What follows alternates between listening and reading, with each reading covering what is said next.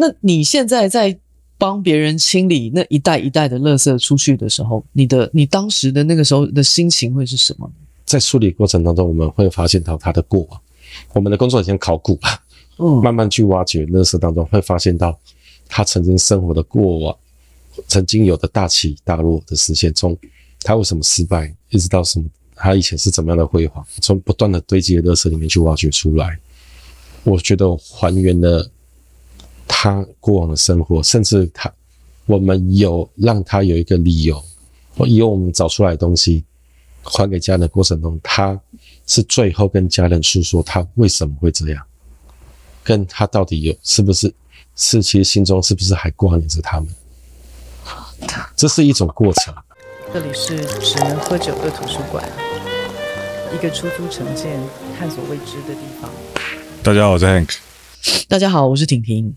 我们今天的特别来宾呢，是呃，现在我手上拿的这一本书叫做《我是人生整理师》的作者叫卢拉拉。我们欢迎卢拉拉。大家好，大家好，拉拉。你你当初是什么原因会去做这个工作？因为你之前是礼仪师，礼仪师。对。那其实为什么做这个工作？因为没有人要做。讲真，台湾一直在我创业做这行工作以前。台湾一直没有专门的公司在清理这样的现场，是对他们会认为说这种东西很以殡葬业的立场来说好了，他们会认为这种事情的发生几率太低了。就连带我入殡葬业的师傅来，他说他做工作了十四年，那时候他跟我讲只遇过一件，所以他认为说这种事情不会那么常发生，不需要有那种专门的公司出现，那只要家人啊，或者是找一些工人来做处理就好。嗯，那就想那没人做我就做做看，因为我经常。在殡葬业的时候，常遇到类似的案例，那真的也找不到人来处理。那现在处理之后，都还会有很多的争端会出现。那我在想，那要怎么去做会比较好？所以以前没有没有这样的职业的，以前没有这样职业，甚至有没有听过以前一些老农民、单身农民，他可能过世以后，对，那我们就会俗称叫抄家进去，然后可能哎藏了钱什么，殡葬业是进去之后。就翻了，对，就交一些一部分出来，也要回归嘛。Uh. 上缴之外，其他可能变自己的。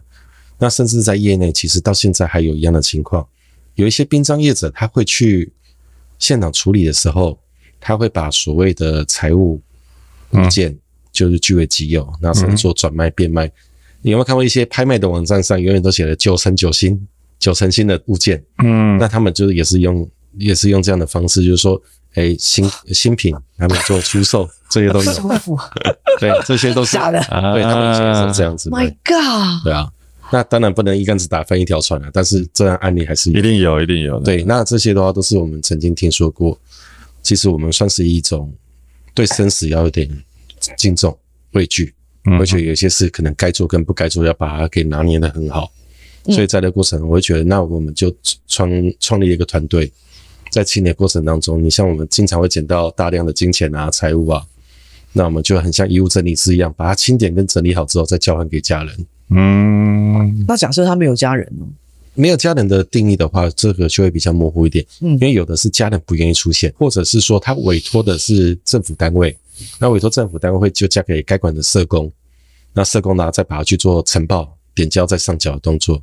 那如果说他们的家人是完全不愿意出面，那甚至我们在取得说我们可以清理现场以后，他也呃他也说他不不想要去管所有的财务，嗯，那我们就会交管给所有的委托人，大部分大部分都是房东嘛，啊，对，嗯，房东啊，但现在现在这个案例，现在这种这种独居然后过世的人是不是越来越多了？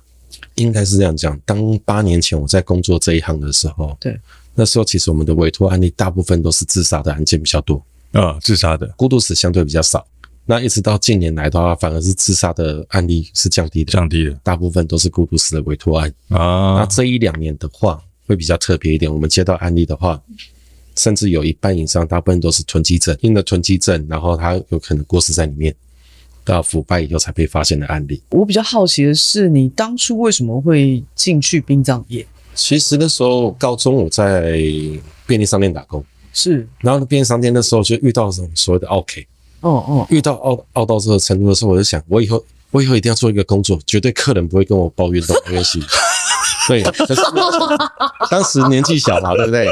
我只要想到突然，突然，呃，哦，事实上，哦，对，这个工作是真的不会，没有想不会跟你抱怨，对，所以我就想，那我去，我跟你讲，我一定要做殡葬业，我一定要做殡葬业。我觉得我一定要，因为我以前认为的殡葬业就是在太平间啊，用那些有的没的，对不对？对，我说我一定要做这一行。出社会以后才发现。我忘了还有家属这一环，嗯嗯，还有家家属，还家属还是会靠北啊。你忘了家属这一环，但我很想要理解说，你从事殡葬业这么长的一段时间是多长？殡葬业大概十多年。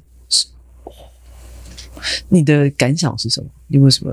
我的感想是，殡葬业算号称穿上西装以后，我们现在都呃礼仪师穿西装嘛，打领带，对对对。嗯，可是我们已经丧失了所谓礼仪的本质了。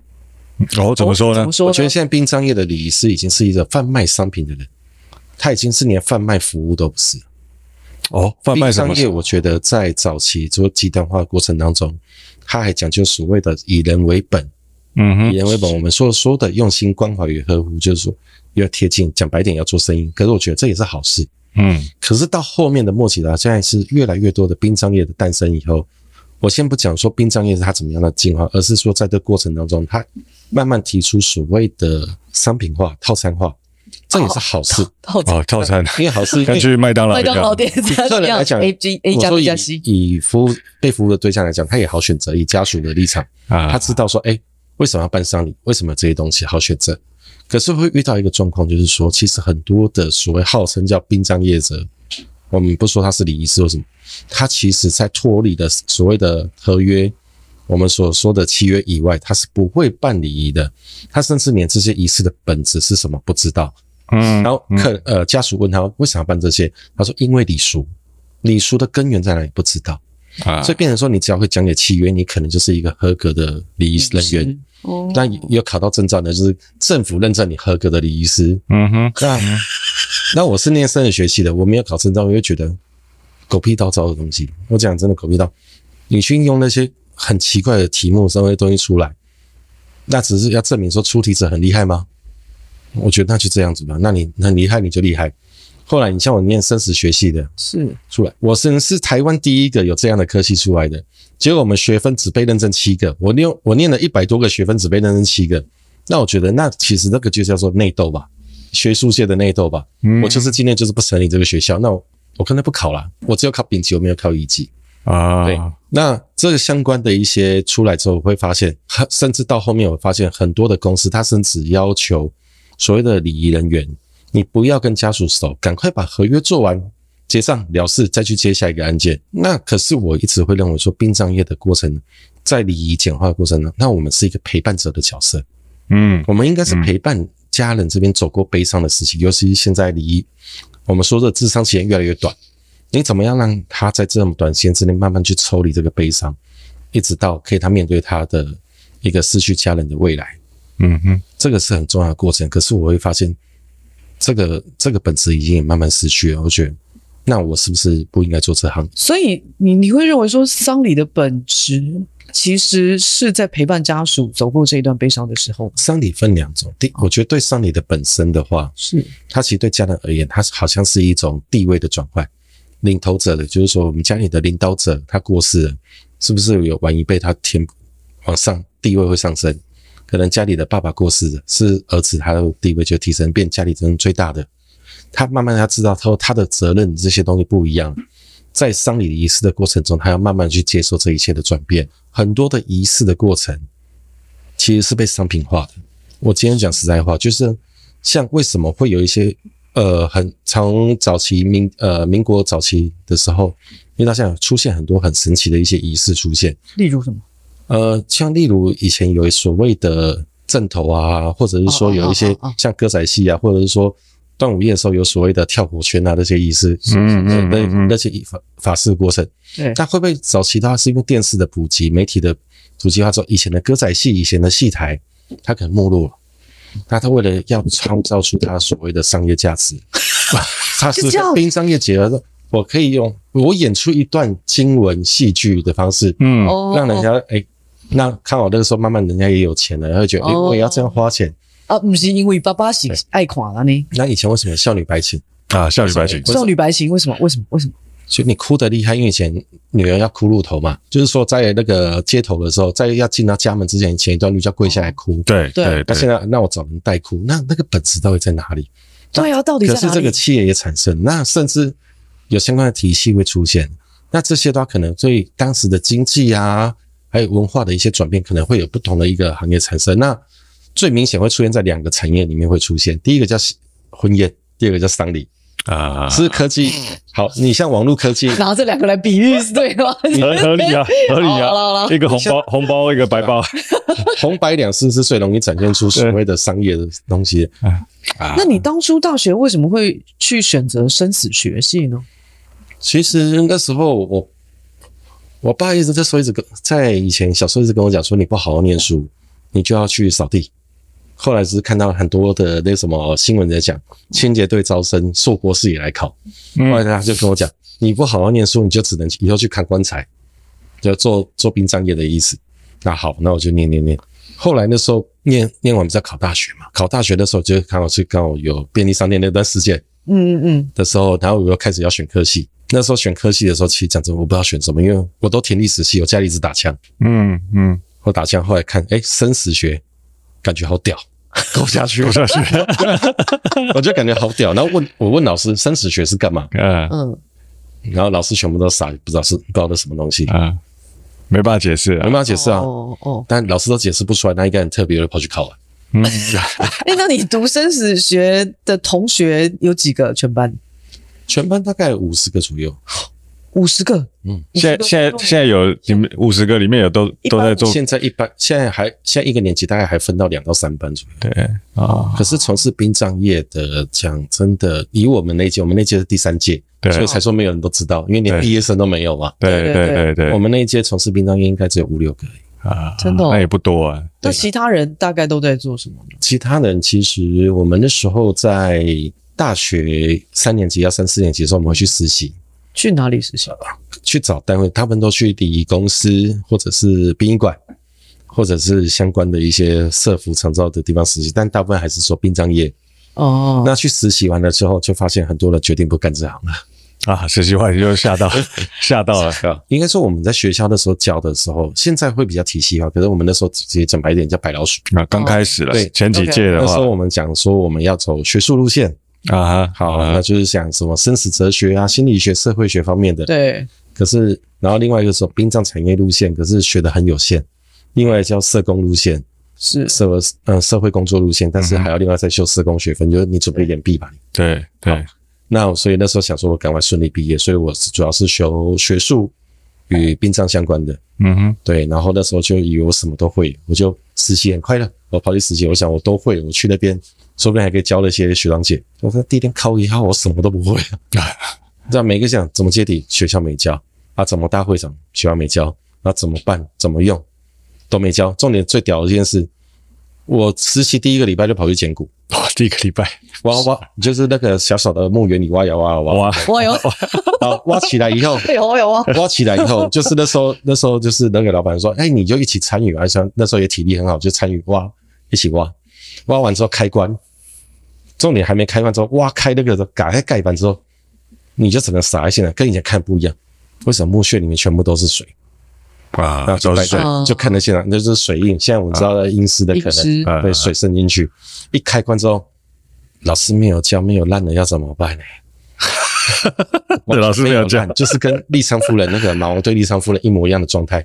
它里面有水，但是它没有烂。对，没有烂的啊，因为水它就隔绝了空气，也隔绝了它的腐败啊，所以还有还有还有肉在上面。对，腐败体它跟马王堆立昌夫人一样。然后那时候家属说，因为家属那时候我们在他们会谈这个，我就听，我打死不火化，我要怎么办？然后就傻了。他们对对，有有一派的是不火化的啊。对，然后后来你简骨是跑了，简骨跟我跑了一批，老板打电话再叫第二批来。第二个看到跑了，嗯，然后然后后来又轮到我，然后就是我站在那边，怎么办？怎么办？怎么办？老板已经躲掉了，躲开了，老板已经躲开，然后后来想怎么办？怎么办？找第三个来，第三个是一个老老的来，他说：“那你跟着我来做吧。”啊哈，就是要重新用所谓的石膏法，啊，把它放石膏，让它烧灼，再把骨头取出来，完全不会啊！你怎么会？啊，那重点是附带讲一下，从此要开启我捡骨的传奇人生，因为我捡骨，我捡骨创下的记录就是 从来没有剪到化掉过。什么？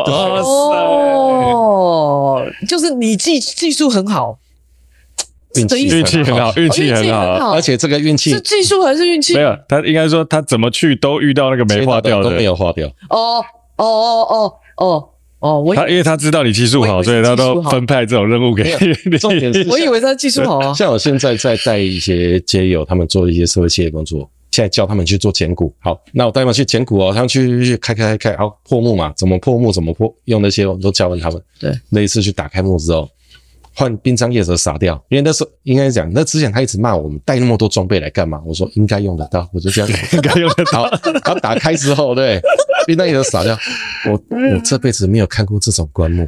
呃，我说哦，我说那没关系，我来就好。铜棺铜做成棺木，哦铜啊，哇塞，他可能真的没看过。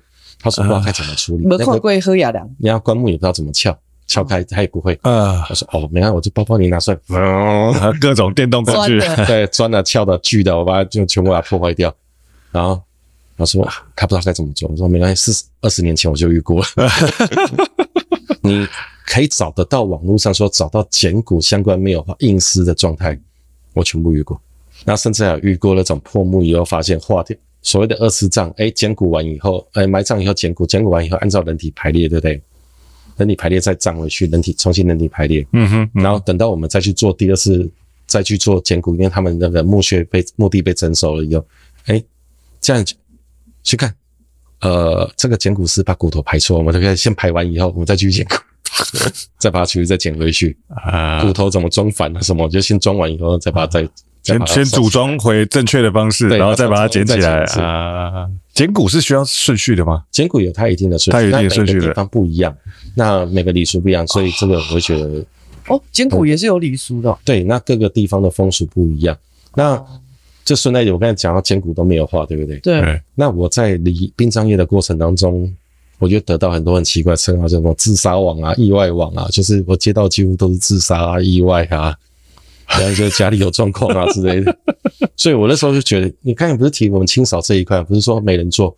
我想为什么没人做？这个市场明明有啊，嗯，呃，他一定一定是有市场，因为我经常下班后还要去帮人家打扫这些东西，因为我以前真的找不到厂商，是，便我自己在那边处理。嗯，那既然那我来做就好了，就自己以前在殡葬业就已经找不到这类的人，就比如说，就表示他是有需求的。比如说我们都是礼仪师，我们曾经一个最高最屌的记录就是我们有一次。同时三个电话响起，就是同时要接案。公司电话响，连续接三个案件，同时出发在同一间医院，同一间，这几率已经很低了，对不对？嗯、对对。好，我最早去，嗯哼。后来另外两个同事分别也到以后，他们都走完了，还在那边，或者是意外还要抱怨，其他同事都已经离开。啊、平均十件里面大概有七到八件的案件，大概都是意外。嗯。所有的工作时间什么的变变到最后要怎么样验尸啊，怎么流程啊？就变成是同事要问我怎么做了。啊，所以你应该说你进入这个行业之后，你的可能有你有特殊的体质，你就会比较接触多传吧，对，接触到比较特别的案例，对啊，啊，所以也就学了很多特别的经验，这样唯一的技术。呃，你第一份工作是你大学毕业以后还没毕业，其实就在这一行，还没毕业。哦，所以这样其实等于是二十年整，差不多，呃，在这在这样子的十八九年了。我很想问，你现在书上面写的就是书腰上面，就是我打扫人间疮痍，也打扫馄饨的心，是什么意思？其实我们的现场，你会觉得说清理这个清理这个现场，我觉得这是工作最简单的，简单到不行。嗯哼嗯哼，因为我觉得清完就结束了。可是你不断的是去要应付这些我所谓的委托者，很多委托者就是讲白一点，异想天开，他们会认为说。他死在里面，他一定很多财物也有，或者在前，或者在家人面前开始在争谁最孝顺，什么有的没的，甚至还会打起来。我会认为说这些事发生一定是你不对，所以才会发生这种事。然后甚至是说会看到更多的是漠不关心。嗯，很多人他其实没有去关心过所谓的往生者，他为什么会走掉？甚至我遇过有一个委托案件，是他一个人养全家，爸爸妈妈还有他的弟弟供他念书，他在台北工作。嗯，那他因为很多原因，他自杀。自杀以后，他家里遇到我的第一件事就是说还剩多少钱，他没有关心他过他里面的现场的环境怎么样，这个状况怎么样，还留下什么东西，只只只第一句话就问说剩下多少钱，多少钱，哇，有没有什么值钱的东西？我那时候以为这个是特例，可是后来发现原来是常态。透过做这个工作，其实真的是看尽人生百态啊！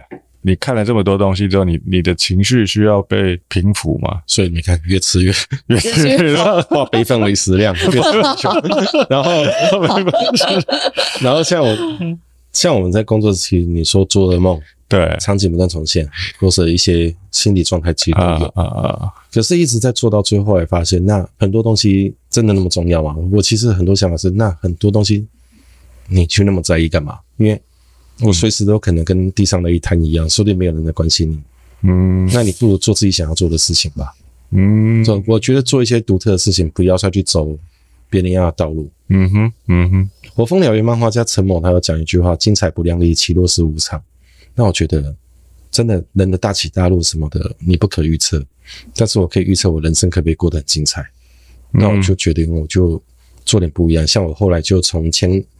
原来的团队我就离开了，后来去做一个绝对赔钱赔到死的社会企业啊！你说那个跟林立新对。一起弄了那个对那个王八蛋三碗米粉汤把我骗去骗来的。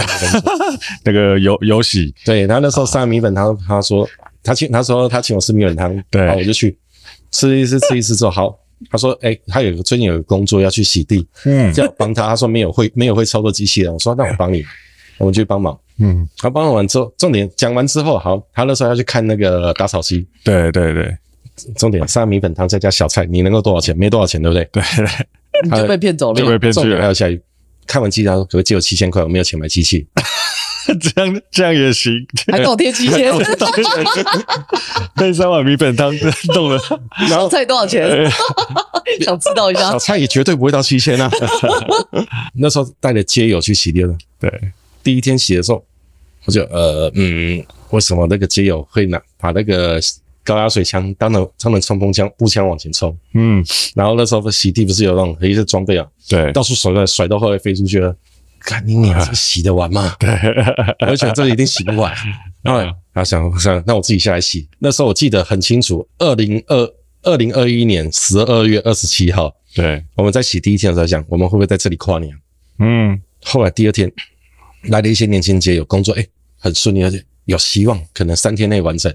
就第三天来的另外两个街友有很严重的精神疾病，结果他会把你洗干净的地方全部用脏。后来赶快第四天把所有认识全部叫来支援，赶快洗掉，赶快洗掉。对，这是尤其社创一个悲惨的成立的过程。啊、有喜啊，你们那个过程我有稍微 follow 一下，从一开始就就是克服各种困难，我们就说我们自己叫三藏法师。带着那个所谓的大师兄、二师兄，要去西天取经。对，在取经他们度化的过程，因为我们号称叫三藏，就是因为我们大部分的工作人员有有一有一部分是智障、身障或精障，那有的是精智双修或身智双修的都有，对，甚至有三修的都有啊。那蛮辛苦的啊。对，然后你说过程当中，有的时候有一些比较有状况的过程，他工作都没有问题。可是会有，我们都有一个结论，他不是在伤害自己路上，伤害我的路上，就是伤害自己的路上。啊哈，所以我就经常会被他用伤。重点是我们一起工作，绝对不会用伤别人，就会用伤我。啊，然后我都后来有一天问他，我是不是跟你有仇？他说没有，我工作很小心，但是我就不晓得为什么东西直接跑到你身上去。你有致命的吸引力，因为有一次用弹力绳在勾东西，他说不行，那个紧绷你先缓下来慢用，他就用转手。他忘了他，他突然忘了他在用弹力绳，啊，手就松开，啊，就弹出去，弹出去，好，这是我的脚，对不对？对，刚好卡到膝盖关节打进去，哇塞！然后你要听到那时候就是我惨叫，嗯嗯嗯嗯，我在那边惨叫，痛到那种痛到不行，而且跟着刚好打到那个关节的缝隙里面去，然后我就觉得我真的活到现在，一定是我以前工作的基因的，要不然我已经死了。我可以请教你，就是。因为你从大学你就修生死学，然后后来进殡葬业，到现在是一个人生的整理师。就是我很想要了解，当你还没有进入到大学这个生死学，你是如何看待死亡这件事情的？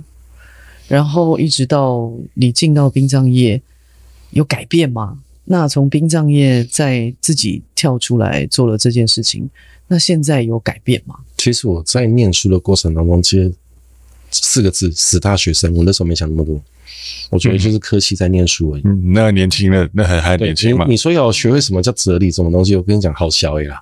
嗯，我以前就是一个小屁孩，小呃，你说小屁孩，反正就是完全不经思考。大学念书，我跑去开养鸡场，我都跟不起。然后后来跑去工作，嗯，那工作的过程当中，我会觉得，哎、欸，这工作很屌，因为没人会。嗯哼，你说做，然后会遇到一些很奇怪的案例，就跟我刚才讲，我经常接到一些很奇怪的案子。到后面，我记得我那时候在另外一家大企业工作的时候，那时候我们的主管跟我说：“你就是把契约上照着服务完就好。”那时候我在想。靠！为什么我要干这种事？我就在想，我为什么要干这种事？谁都可以啊！你会讲话，你就会会讲契约吗？那我们应该是变成陪伴者，那时候慢慢转变，嗯，后来去试着去陪伴这些家属之类的。可是那时候开始，他们会觉得说，主管会骂你不能这样做。他认为说这些工作是业务要做的事，不是你要做的事。嗯，那到底礼仪的本质是什么？我们今天连所谓教导他所谓的我们所说商礼的过程，已经被简化到不行了。那我们算什么？能不能打电话吗？联络厂商？好像不是这样。一直到后面，我刚才说的礼仪的证照化出现之后，我觉得那可以走。嗯，我觉得可以走。后来我就进入所谓的清扫的行，特殊清洁的行业。在清洁过程中，其实讲白一点，我当初也是为赚钱，我没有那么伟大的志向。嗯，完全明白。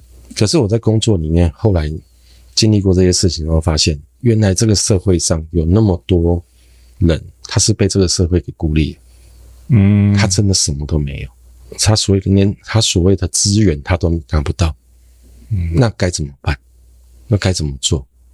那甚至你说他没有钱，很穷，我觉得至少他有一些人还有人关心，因为要不然不会找到我们，嗯哼。可是后来在疫情的期间，我在工作过程中发现很多人因为这样子而走上了绝路，甚至因为疫情的关系，他见不到父母最后一面。我在想，那我可以做什么？那时候在疫情的时候，我就不断的去一些现场，去帮忙去做接替的工作。嗯，难以走掉的去接体，因为那时候有一些接体人员他也染疫，我去帮忙。嗯哼，嗯，那我后来觉得，那那么重要干嘛？人生你活得那么辛苦要干嘛？我们可不可以做点不一样的？不是说那么高大上，但是我会说，我干嘛活着一定都要为自己去累积什么东西？因为我觉得为自己累积，你可以留下什么？我觉得好像都不重要。嗯，那所以后来去转做这个事情。那其实讲说，你说做游戏这个工作，讲真的，就是每个月都在想什么时候会倒闭，赶快倒闭，赶快赶快解脱好了。嗯嗯嗯。因为你会发现，要让一个人重新回到社会，好难。嗯嗯。我们的工作是接到做那些被社会安全网、社会福利网。的空隙里面掉落，我发现让他重回到那个网上面，回到一个基准点上面是一个很困难的事，很困难，很困难，而且很困难。你要他要为过往的事情去赎罪，他要重新他建立工作性，他会觉得都好困难啊。可是，在做了想说，他既然做了，那就继续做做看。对，也是撑到了现在。只是在想，游戏什么时候倒而且，要先通知我一下。那其实，在这过程当中，慢慢在游戏让人家知道的过程。他有一个比较特别的是说，有一些社会单位开始慢慢社福单位会找到我们，嗯，后来发现到社会上更可更可悲的一面是，有些人他们居然别人想帮也帮不了，这些帮不了是怎么说？不是他拒绝资源，而是他因为一些身体状况、一些精神状况，他所造就他的生活环境，那没有人敢进去。现在所谓的长照政策。就以我们之前都做一个案例来讲，家里脏到乱到，没有人敢进去。后来有所谓的自工团队去帮忙，就一踏进去的时候，开始不断的有一堆蟑螂、老鼠冲出来迎接他的时候，人都跑光了。嗯，再委托到我们，惊太惊吓了。对，后来发现，哎、欸，我们还可以做这些。我会觉得说，其实，在做这些案例之后，我会发现原来我的价值在这边。嗯，我可以把我以前所学的用到这一点去帮助他们，维护到打理到一个程度是。让社会福利资源可以介入的程度，嗯，那像、啊、那像我们现在就是不断在做这样的工作，是。那其实讲白点，讲这做这些工作就是烧钱的开始，因为这些没有人去重视，那我会觉得至少我们去做做看，而且让这些我们所说的街友个案，他慢慢去找到了他所谓的价值，自我定义这样，因为他可以做到别人做不到，因为没人敢去那些蟑螂瀑布、老鼠雨嘛，对不对？嗯。或者衣服打开来去开始跟瀑布一样往下，跟雨一样往下掉。嗯。对。可是这些他们他们愿意做，他们撑得住。我觉得，嗯，至少我觉得我没有做错事啊。对啊。嗯，你现在在做的事情，感觉其实它很像是社工的一个延伸性，对，就是他就是传统的这个社工，可能他根本没办法处理这这一块的东西。我们比较像武武斗派啊。我们说一般的社工的话，就就。就是文组的，做文组的啦。对，你是做做做充足的啦。我们就是往前冲啊，冲冲州哎。因为可是应该说，他们发生问题什么的，我们把它解决到让文组的可以进来做协助的过程。我们比较想啊，理解理解理解，懂懂懂懂懂啊。因为这个社会还是其实是文主跟理呃武跟文武都需要的啦。对了，不能只有文文主的，对，不能只有理论派的，要人实际。动手下去做，反正去现场的，现场再说。去现场被骂就是被你骂啊！像你这样经常常常在这个现场处理各式各样的，应该说你应该是看尽人生的百态了。你你会觉得你你会在这个过程当中被迫要让你的情绪是尽量平稳的嘛？因为你每天看的东西应该是上上下下各式各样千奇百怪的东西，它这里面其实承载了非常非常多的情绪啊。嗯那你是怎么样去去调节你自己的情绪？比如说你下班了之后，你你自己去怎么把你的情绪是回到一个哦，你还是要过生活这个这个状态？其实要试着去切割。我觉得工作的时候归工作啊哈，你生活的时候还是归生活去啊。那只是说我我花很多年去调试，嗯哼，因为我以前一直会带着这样的情绪，很负面的情绪回来，回回家啊。可是到后面的话，会去发现带这些情绪能干嘛？没有用，只会让自己更难过。然后是到有一天，我在房间里面喝饮料，带着饮料床上喝，然后只是喝完就顺手往旁边摆嘛，对不对？摆的时候，它那个空罐掉下去，我想，那我白天再起起床再捡就好了。我现在要睡觉，我躺下去的一瞬间，突然想到不对啊，我早上进了现场旁边也摆满了瓶瓶罐罐，我就突然跳起来，开始把它捡起来放着。明天的时候在想，我要是挂了，被人家发现，我会说，是我跟他一模一样。可是后来就想，我干嘛把这情绪给带带过来，带回家？啊、对，因为我是我过生活，我是哥贝律的生活啊，我应该不会呃，也是像这样子。不过是放一罐饮料在床边。那我觉得我是把这个情绪一直带着过来啊。对，后来就想，那我要试着去把它切割开来啊。那会发现情绪没有切割开来以前，我那时候其实不断的已经有用文字的创作，就是把我遇到的事情把它写下来。嗯哼，嗯一直到现在就是说，哎，相对比较切割开来之后，发现。我这样的情绪就不会一直带着，没有睡眠什么也都比较好。嗯，那像我现在也是不断的跟工作人员讲，你要去怎么去切开，因为有时候真的不快乐会不快乐好多天。嗯，会哦，会哦，会哦。你看到一个这个一个现场，你看到这些现场，看到这些状况，我说你怎么样保持一个良好的情绪？我跟你讲不可能，嗯，跟你讲不可能。那你只能保持的是说，你要尊敬你现在在做的工作，嗯哼，把它做完就好。那甚至我们有时候员工在工作在清理到现场的时候，我都会跟他们讲句话：你现在在清理的是一个人，嗯，他所遗留下来的痕迹，你现在是抹除掉他在这里留下的印记，没错吧？这些嗯，没错，没错，痕迹。所以你要保持着尊敬你的工作，你不要认为这是一个赚钱的，它是赚钱的工作，但是你要尊敬你现在在做的工作，因为他们的死亡造就了我们的生命可以继续延续下去。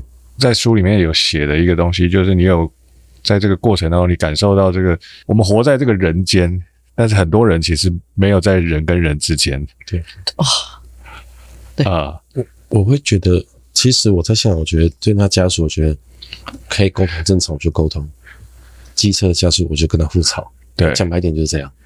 那那个现场的话，清理，我会觉得就是污染去清理。可是就跟您来讲，我会觉得在过程当中。我会觉得他可能一些现场会觉得他在死亡以前他已经死了，他在死亡以前他其实他已经跟我们所谓的社会、跟人际，甚至跟朋友之间，还有所谓的亲族，他已经断了所谓的联系。我们就像所说的叫绝缘嘛，这个这个缘分他已经断绝掉了。那他只他活着，我已经不知道，就连我自己都会一直想，这样的活着，他真的是活着吗？在这段过程当中，其实。我都有时候会问他，死亡是不是对他来讲是一个最大的解脱？嗯，我真的会觉得，有时候看到一些现场，我就觉得干脆死一死算。我、嗯、我真的讲真的，我会这样觉得。嗯，因为看他活着的生活状况之糟糕，甚至在台湾这个社会，我们接接手过案件居然还有饿死的。嗯，很难想象。还有饿死的，现在还有饿死，还有饿死的，家里空无一物，什么都没有，甚至冰箱什么打开都是空的，只剩下几个泡面开过放在那边，已经开过吃完的泡面待在那边。他是这样的生活，可以让他到这样的绝境，甚至到没有人关心的状态。我会觉得，可能他不是一个好的话语，可是我会觉得，可能真的死亡对他来讲是个解脱。重点是我好几个案例是这样，有时候会带给我很冲击，真的很冲击。就是说，我们的社会跟我们是不是遗漏了什么东西，才会让这些人落入现在绝境？我们现在可以喝着酒，喝着喝着水，嗯嗯嗯，可以在这边讨论一些这个，可是他们是一点思考的机会都没有。是，他们想要想的是怎么活下去，甚至是怎么度过明天。是，甚至我们现在有冷气，我们的很多现场，你看到他真的就是光溜溜在里面。它里面的环境堆积的杂物与垃圾，全身脱光光，因为太热了，里面太热，甚至电风扇布满了灰尘烟油。嗯，他抽烟抽到那个烟不是有焦油吗？嗯，布满了这个灰尘，灰尘又粘在电风扇上面啊，粘在上面，他根本就没有功能在那边转，整个身体闷得不堪，他只能脱着衣服在里面生活。这是同样一个城市，我们可以这样的生活，他们却是这样的生活，是他。的原因造成的吗？还是因为有什么样的原因导致他变成这样？我在做孤独死相关的论文研究，嗯哼，虽然还没毕业，还没时间写完，但是我在这个过程当中会发现一件事：台湾是一个没有孤独死的社会。哦，怎么说呢？因为死亡证明上也不会讲说你是因为死亡很多天才被发现之类，他所以想你因为什么原因而走掉啊？可是在这边的话，就会造成那在社会政策、社会福利上，其实他没有。去讨论过相关的事情啊，因为没有统计嘛，对，甚至没有数据是？甚至我遇过一个最好最吊诡的事情，就是我之前去年曾经接一个社会有关于居住正义相关的议题的社福单位的案子，孤独死的案子。他们认为人过世也在房子过世很正常，一两天发现很正常。可是他们从来都不，他们那时候都说一句话，说一句话，他们没有想过人会在里面死那么久才会被发现。那没有人愿意接这个案子，就变我们去。这是做居住正义相关的，他们很认真。我跟你讲，他们超，而且他们也也愿意面对这个问题，慢慢改变。可是，就连他们都没有想过这个问题发生。你跟黄庸我们一般人，怎么会去想到这些问题会发生呢？嗯，你你看过的案例里面，这个孤独的在家里死亡最长的时间大概是多多久？一年，一年，一年，对，一年是什么概念？那变进去是他也没有家人，就是有家人。那为什么？其实现在独居现在很很多父母分居啊、离异啊，或因为工作关系，嗯，很久被发现，很久没联络这样。对，尤其可能是没有工作，他独自居住，独自居住嘛。你跟工作与职场它失去连接以后，你会发现其实一年也没有人知道你你会在哪里。现在通讯软体越来越发达，你现在有手机有 Line，对对，你会发现一件事：通讯的成本越降低，你人与人之间的关系连接越薄弱啊，对不对？就你你会通讯的机会会越少。对，因为应该说会认真注意到我有没有跟你沟通的，对的机会反而降低了。对，那一年会被发现，是因为因为漏水的问题，要整栋住户去同意要做一个大工程之后，哎，发现才发现这个问题，怎么敲动你的回应之后，才觉得怪怪的。那你说像现在，你说一年很扯，我们遇到很多的案例是数月以上，好几个月，两三个月以上才被发现的是也是有。那甚至你说我现在在做社会福利相关的工作，可是我今天讲很直接一点。其实台湾的社服跟相关的政策议题还是很有需要改进的地方，嗯，甚至我们说的台湾的普遍低薪，低薪到连社工没人想干。第一个工作压力大，第二个很累，你要他怎么去做？为什么要做那么精神压力大？甚至他服务的个案太多，因为很多社工他是要去做面访。我昨天工作的案例，老人家九十几岁了，社工八年来没有看过他一次，甚至他不知道他身体状况，没有帮他去申请相关的的一些社会资源。八年来。八年来没有看过，后来是别的社工发现，别的怎么会怎么会这样？所以他就直接把他接手过来。所以他都翘班吗？还是怎么样？没有，他就直接问你问去啊，都都没有啊，他反正没没走掉啊，没打给他，那就继续这样啊，这是事实哦，这是事实哦，是是是。好，我们去他家的时候，发现家里满坑满谷的装袋的垃圾。我今天讲装袋的垃圾，没有办法拿拿下楼，路真的是跟小碎步一样慢慢走的。呃，有有有困难，他有困难，他没有体力拿垃圾下去，可是他知道这些垃圾一定要丢掉，嗯，所以他把它装袋。一个一个在家里所有的位置去做摆放，摆到最后他家只能走到，到他的卧室，但是也没有也没有人去帮忙啊。对他，可是他不是因为有精神疾病，因为他的卧室什么其实都打理很干净，他就是就是老了，对他没有力气，甚至家里所有的空间都摆着垃圾，然后后来就长了很多虫什么的，呃，一定，然后甚至老鼠还跟我们打招呼，然后我们去是接管的社工发现，立刻委托我们去帮忙协助做处理。嗯，你要想六七坪大的空间清出三大车的垃圾。哇，是这些年来他没有那个能力去处理掉它。可是我不晓得是社工太忙或怎么样。我觉得每个工作一定都有好好坏、积极度与否，这些是拜多的。是，可是我会发现，其实很多的个案，其实如果我们发现一些早点关心，它不会落于现在的窘境。那甚至我们在现场，有的现场会发现门口贴了好几张“别别我来”啊什么，我今天到访你没有在哦，对不对？什么之类，贴贴贴贴贴好几张。啊，都过世那么久，你自己在贴干嘛？过过好过世好几个月啊，因为他按门铃没有人，电话说电话没有接，没有接，打电话没接，我的方式没有到，所以他就贴一张纸条在门口。那殊不知已经死掉好久了。对，然后甚至有遇过最扯最扯的是，不是有些老人送餐服务？对，我送哎，我送餐给你，我劝你活着，我跟你沟通看你的状况，然后我再去下一个对地点去送便当嘛，对不对？这是最基本的。嗯，我们到了现场之后，便当。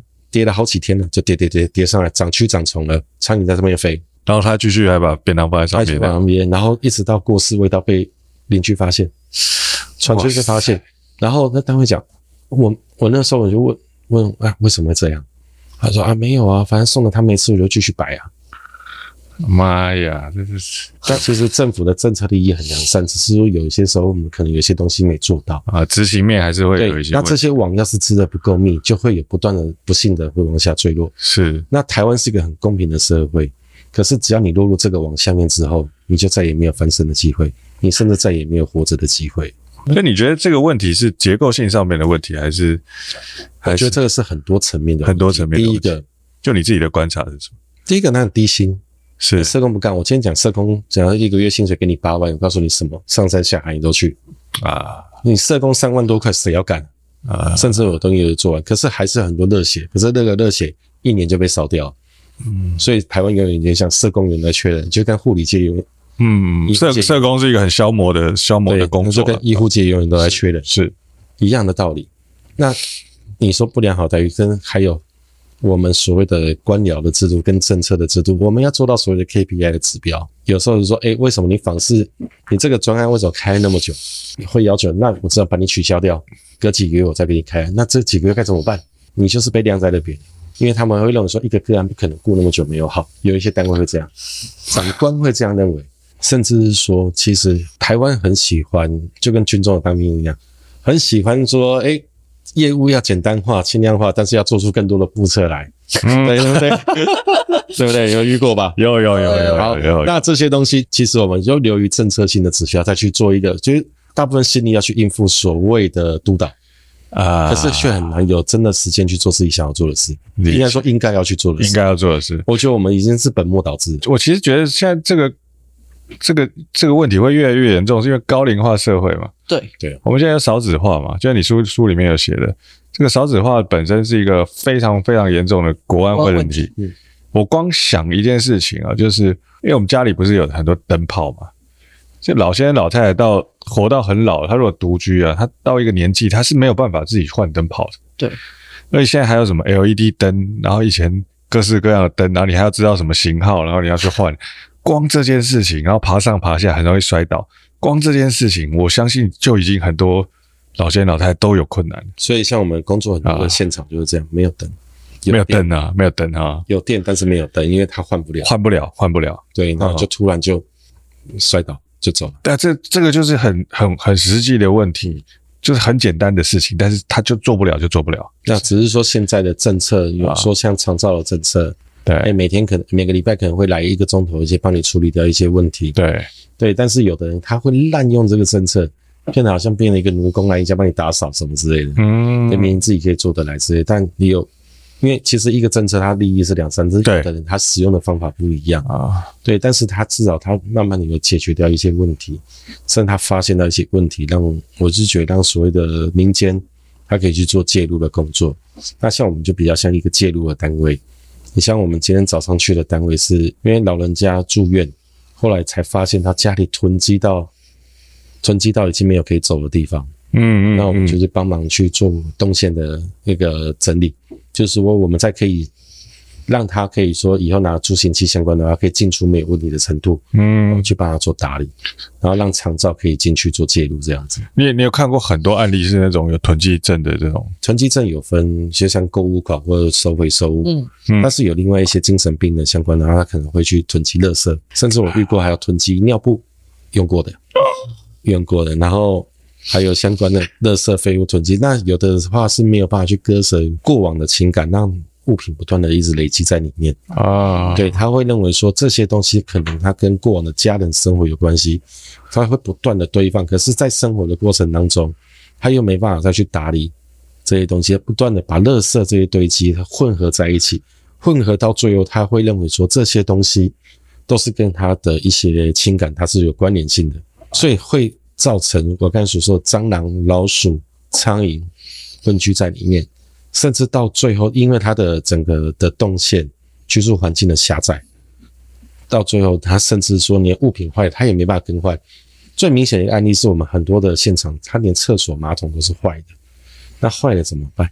那全部都是那个排泄物，排泄物，那就是哎，保特瓶嘛，尿尿，垃圾桶、脸盆可能装自己排泄物，甚至到我们有遇过一个案例，就是这样。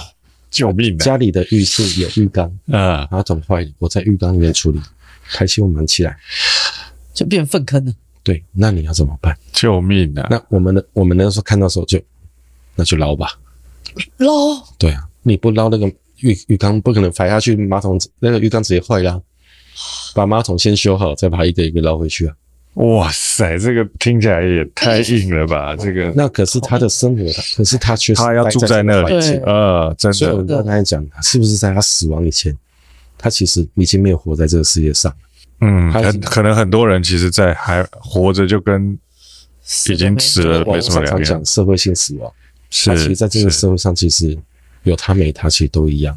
呃，当你跟这个社会已经。跟外界已经没有太多的连接，比如没有没有家人，没有朋友，没有跟大家有任何进行任何程度上面的沟通跟连接的时候，我觉得这个本身你活在这个社会上就很非常的孤独。对啊，这这其实蛮可怕的一件事情。你有接过很多死亡的吗？呃，那个自自自杀死亡的，有接过全家一起走。你想象得到的自杀的方式，全家一起走的我都遇过。哎呀，会不会觉得是说，人家会说好死不如赖活着？可是你看到的现场里面堆满了无数的账单，嗯哼，真的是数不清叠叠的又叠账单。嗯，法院的通知相关的一些东西之后，我觉得你要他活下去，到底是你有什么理由？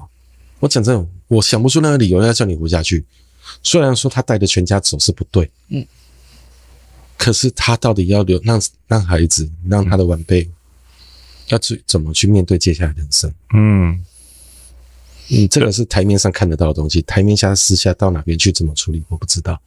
可是每一个方式，他都是为了让自己可以活下去，嗯，的方，他不得不用这些方式。他因为一次的失败，他再也起不来，他只能用这种方式不断累积他的债务，继续下去。甚至是我遇过一些案例，是全家。因为一个人有精神状况，或老人老年有疾病，嗯，全家资源被拖垮，为了照顾这些状况什么的，不愿意去安养，不愿意就医，甚至没有钱去就医，全家人不得不陷下去照顾，一个人去打工工作，去养这些照顾者跟被照顾者，到最后全部人陷入债务、囚禁、疾病的循环当中，到最后你怎么办？我遇过一个案例是照顾者自杀。被照顾的躺在床上的一个，就这样被饿死，闻着尸臭，就这样闻着味道，在饥饿当中慢慢的走掉。对啊，这个是我遇到的现实啊，所以我会觉得说，讲那么好听，怎么讲什么真的怎么没有用？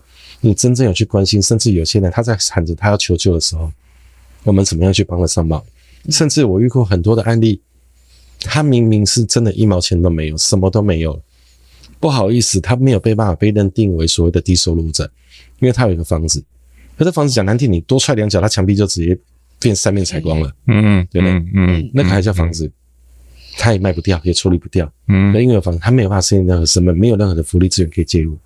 当然有一些地方是很愿意、很主动的，愿意提供协助，但是更多的地方他是没有任何资源可以给他们的，他也不知道怎么怎么申请。就是他明明其实就是已经是甲级评估了，但是他没，没他没有那个资格，因为他有一栋蛮多的莫名其妙破烂的房子，这样子。我哪里有几分之一的地，什么都没有。呃，那你因为你有那那块地，那我曾经看过啊，照顾者啊暴毙走掉，嗯。然后就家里被照顾的老人家躺在床上，打开门冲进去的时候，家里臭到那种你没办法想象，嗯，因为我都觉得很臭。他那边床上都抖着，他就喊我就要诶、欸、我就要诶、欸、嗯，赶快饿死的饿死了，那赶快先先不接，赶快先去买吃的先给他。你你在看了这么多这种临终前或者是过世后的这些景象。对你来说，你觉得活着的意义是什么？我会觉得说，你怎么样去照顾到你身边需要帮助的人，跟让自己有能力。我一直都会很要求自己要有能力去照顾。你要去怎么去装备自己，可以去帮助其他人，这才最重要，而不是只过了自己生活。我觉得你今天有钱，我看过很多人，他很有钱，但他不愿意，他的生活还是空虚的啊。是他甚至他不知道他为什么他有钱要干嘛。嗯，那到最后他就自己掉在上面。嗯。那到底钱对你来讲是什么？嗯，我有遇过啊，去他们家里面，他在捡破烂为生，可是后面垃圾收收几百万、几千万都有。那到底他的生活的意义是什么？他甚至他为了那几分钱，他在做什么？他不知道活着是为了什么。可是我觉得活着这件事情是人要去思考一辈子的事情，现在到死都还想不出你活着到底是为了什么？是为了你的后代，还是为了他人？可是我觉得，在这个工作的过程当中，我发现我可以帮助到别人，可能是我可以活着的一个动力吧。嗯，要不然其实我赚钱很容易啊。我觉得赚钱是不难的一件事，因为我有这个技术。我只要没有良心一点，我很赚钱啊。永远都在那个拍卖上面砸九成新的物品翻出来啊。对，我很想知道说，你如果你自己，你会。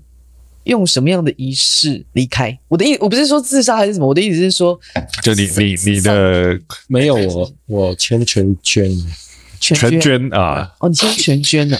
其实我们在丧礼看，你说殡葬业过程当中，你挖下去，你你埋下去，你烧了，那我觉得都一样。那不如换你做有意义的事情。嗯，说不定他可以在后面的医学生里面可以研究出为什么人的肝可以硬到这种程度嘛？啊之类的啊，脂肪肝哇，这个拿着很漂亮的脂肪肝拿出来看一下，晶莹剔透，晶莹剔透。你你你你做这个行业有，你觉得他对你的平日的生活会有很很大的影响吗？其实影响还挺大，就是有时候三不五时，因为工作，你们应该也习惯，就是诶、欸、有时候平常生活中突然会提到一些工作所遇到场景，对，那。哎、欸，像你们这些产业可能真的正常。啊，然后可是有时候可能吃着黑白切，然后开始拼了，这个是大肠，哪边是这样，转旁边人的脸会绿掉，或者是说有时候哎、欸、吃，哎呦，有时候会去如果卖一些食物的摊子，对不对？呃，有时候他可能清理没有清理的很好。啊，对，然后闻到的味道，我就突然跟别人讲。这个大概就是什么样的组织腐败会产生的味道啊？那那其实有时候会造成跟人人跟跟人之间沟通会有困难，可能会有障碍发生的。哎，那如果那你跟另一半聊天都聊什么啊？因为其实我下班以后就是能不讲话就不讲话，因为我觉得生活我会切割开，但我回到家有这个叫自己自己的空间啊，或者应该是要休息。对，这个这个会很需，我觉得应该会下班会很需要自己的空间。嗯，尤其像我一天工作大概十多个小时，大概十二到十四个小时，我不想回家以后再去讲任何的话。这个行业感觉是除了劳力的这个活动以外，真的情绪的劳动也是非常的非常的严重的一个工作啊，消耗，也是消耗，也是一个消耗。你会觉得现现在我们我们好像看起来跟。人的联，就像你刚才讲的，我们在网络上的这个联系越来越容易。那你觉得现在这个是一个很孤独的社会？其实沟通成本降低之后，甚至一些所谓的媒体的取得，就所谓的娱乐的取得越来越容易。嗯，以前大家挤在客厅抢电视，嗯嗯嗯，现在的人一人一人一只，而且躲在房间。现在客厅功能是不是越来越低了？是，大家都躲房间，客厅越能够重新装，我令客厅越做越小，偶尔才有客人来，我干嘛做那么大？没有用。对。现在大家都围围在那个有充电的地方，对，甚至你会发现，你现在你们两个，我们三个人同时拿出手机，打开 YouTube 来看，对，看的绝对都不一样，对。对对，因为它会演算法会看你自己想看的东西，对分分众的嘛。那甚至我们连针对我说的娱乐看的东西，连沟通的话题也没有。啊。我们刚才说的会会基本的，我们说聚在一起机会没有了，连沟通的话题都没有，啊、甚至是说沟通的成本越来越低之后，你会发现群主几十个，所以有人没讲话，甚至没有联络，你都不会发现你跟他很久没有联络。嗯，嗯，之前我会认为说发长辈图是长辈证明长辈还在的关心，可是现在长辈图长辈滥发到最后还关闭提醒。对，因为长辈图也滥发到最后，因为他们对他这个成本也降低嘛，对不对？一些状况的话，他们所以反而是说他们不断的去发，甚至是说他们会越容易使用之后，他会反而会让我们去疏于关心这件事情。嗯，因为我们并怕被打扰，那甚至到现在，所有的外送产业越来越发达，你要吃的叫外送，你缺什么生活杂货叫外送，丢垃圾都可以让你叫外送。我曾经在一个地方打过夜间保全、夜班保全，因为那边听说闹鬼，所以夜班保全跑了。然后我朋友是主管，他请我帮忙去顶，他去顶了之后，你就发现那每天都有一个保全来，然后那个时候他们讲，他来你都不用拦他，不用登记资料，因为他每天来都会来送吃的。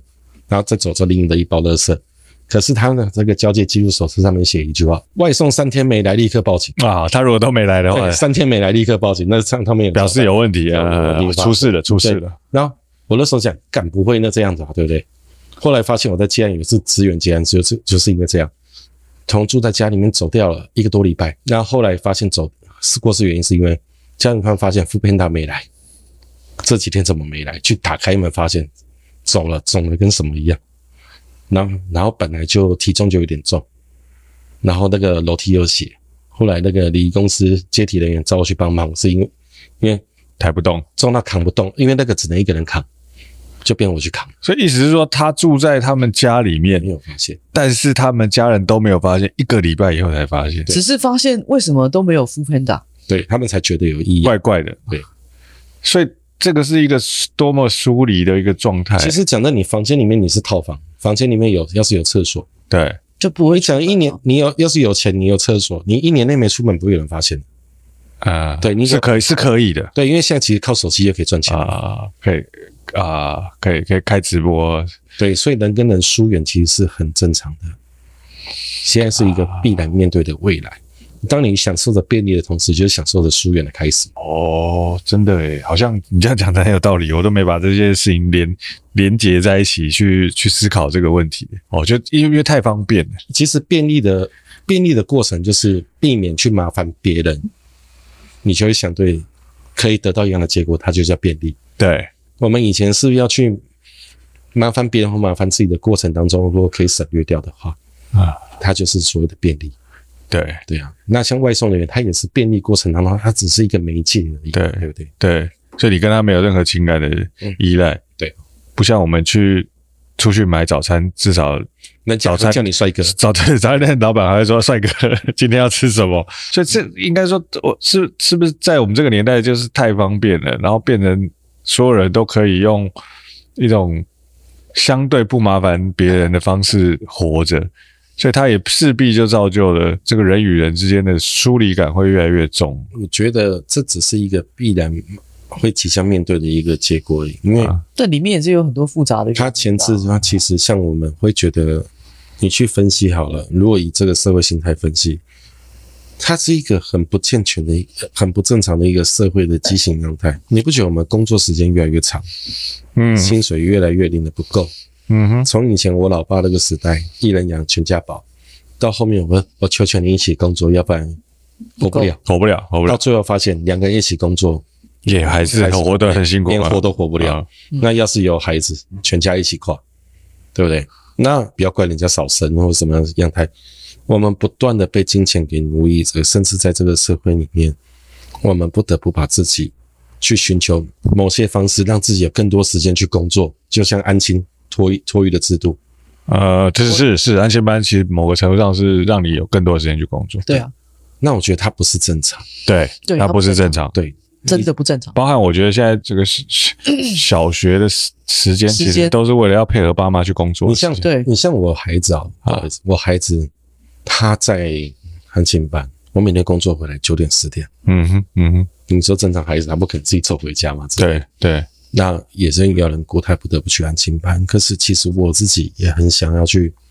提早回家去辅导他。嗯，讲真的是这样，可是我办不到，我绝对办不到。我讲很现实的状况，就是我无能为力，我只能不断的去工作。嗯哼，因为要去支付他安亲班那么贵，你每个月那么贵的费用，嗯嗯，跟我家庭的收入开销，嗯因为只有我一个人，我一定要去想办法去做到这些事情。可是我都觉得这是很不正常的心态。为什么？你去多赚钱，然后让他去安亲班？对，可是明明应该是要逼死在家里。我觉得，我觉得什么家庭教育，什么东西都叫多。呃，不要讲的那么好听，家里两个孩两个、呃、一家人彼此赖在那边看电视玩，我觉得就是一个很棒的事情。是是是是，可是我办不到。其实我会觉得，我们现在的环境越来越便利、越方便的过程当中，对，我们不在生活，我们在生存。你会觉得快乐现在其实越来越需要很多的东西去做，让你可以快乐啊啊，而不是你现在会觉得以前的单纯已经不见了，甚至连现在的孩子。你也没办法再像我以前那样，就单纯的一个玩具，一点点的野外的一呃一点一些娱乐，就给他很快乐，嗯、没有办法。我们其实不断的被填充的状态下，我们只是不断为了生存而活下去，而不是为了生活而存在。我妈一直会说，你要留钱给你孩子。我知道我留下来的钱到他那个时候，他也不够用，嗯，绝对不够用。像物价什么东西，嗯嗯。那我可以在做这边，至少在我活着，我做我自己想做的事。我不想要为了孩子而活，可是我一定会照顾他。可是到他未来他要做什么，他就去做。我能够给你的就是，我不会让你给我什么东西。我觉得这个就是对你最好的一件、嗯。不要不要拖累他就好了，把自己活好，我觉得蛮蛮重要的。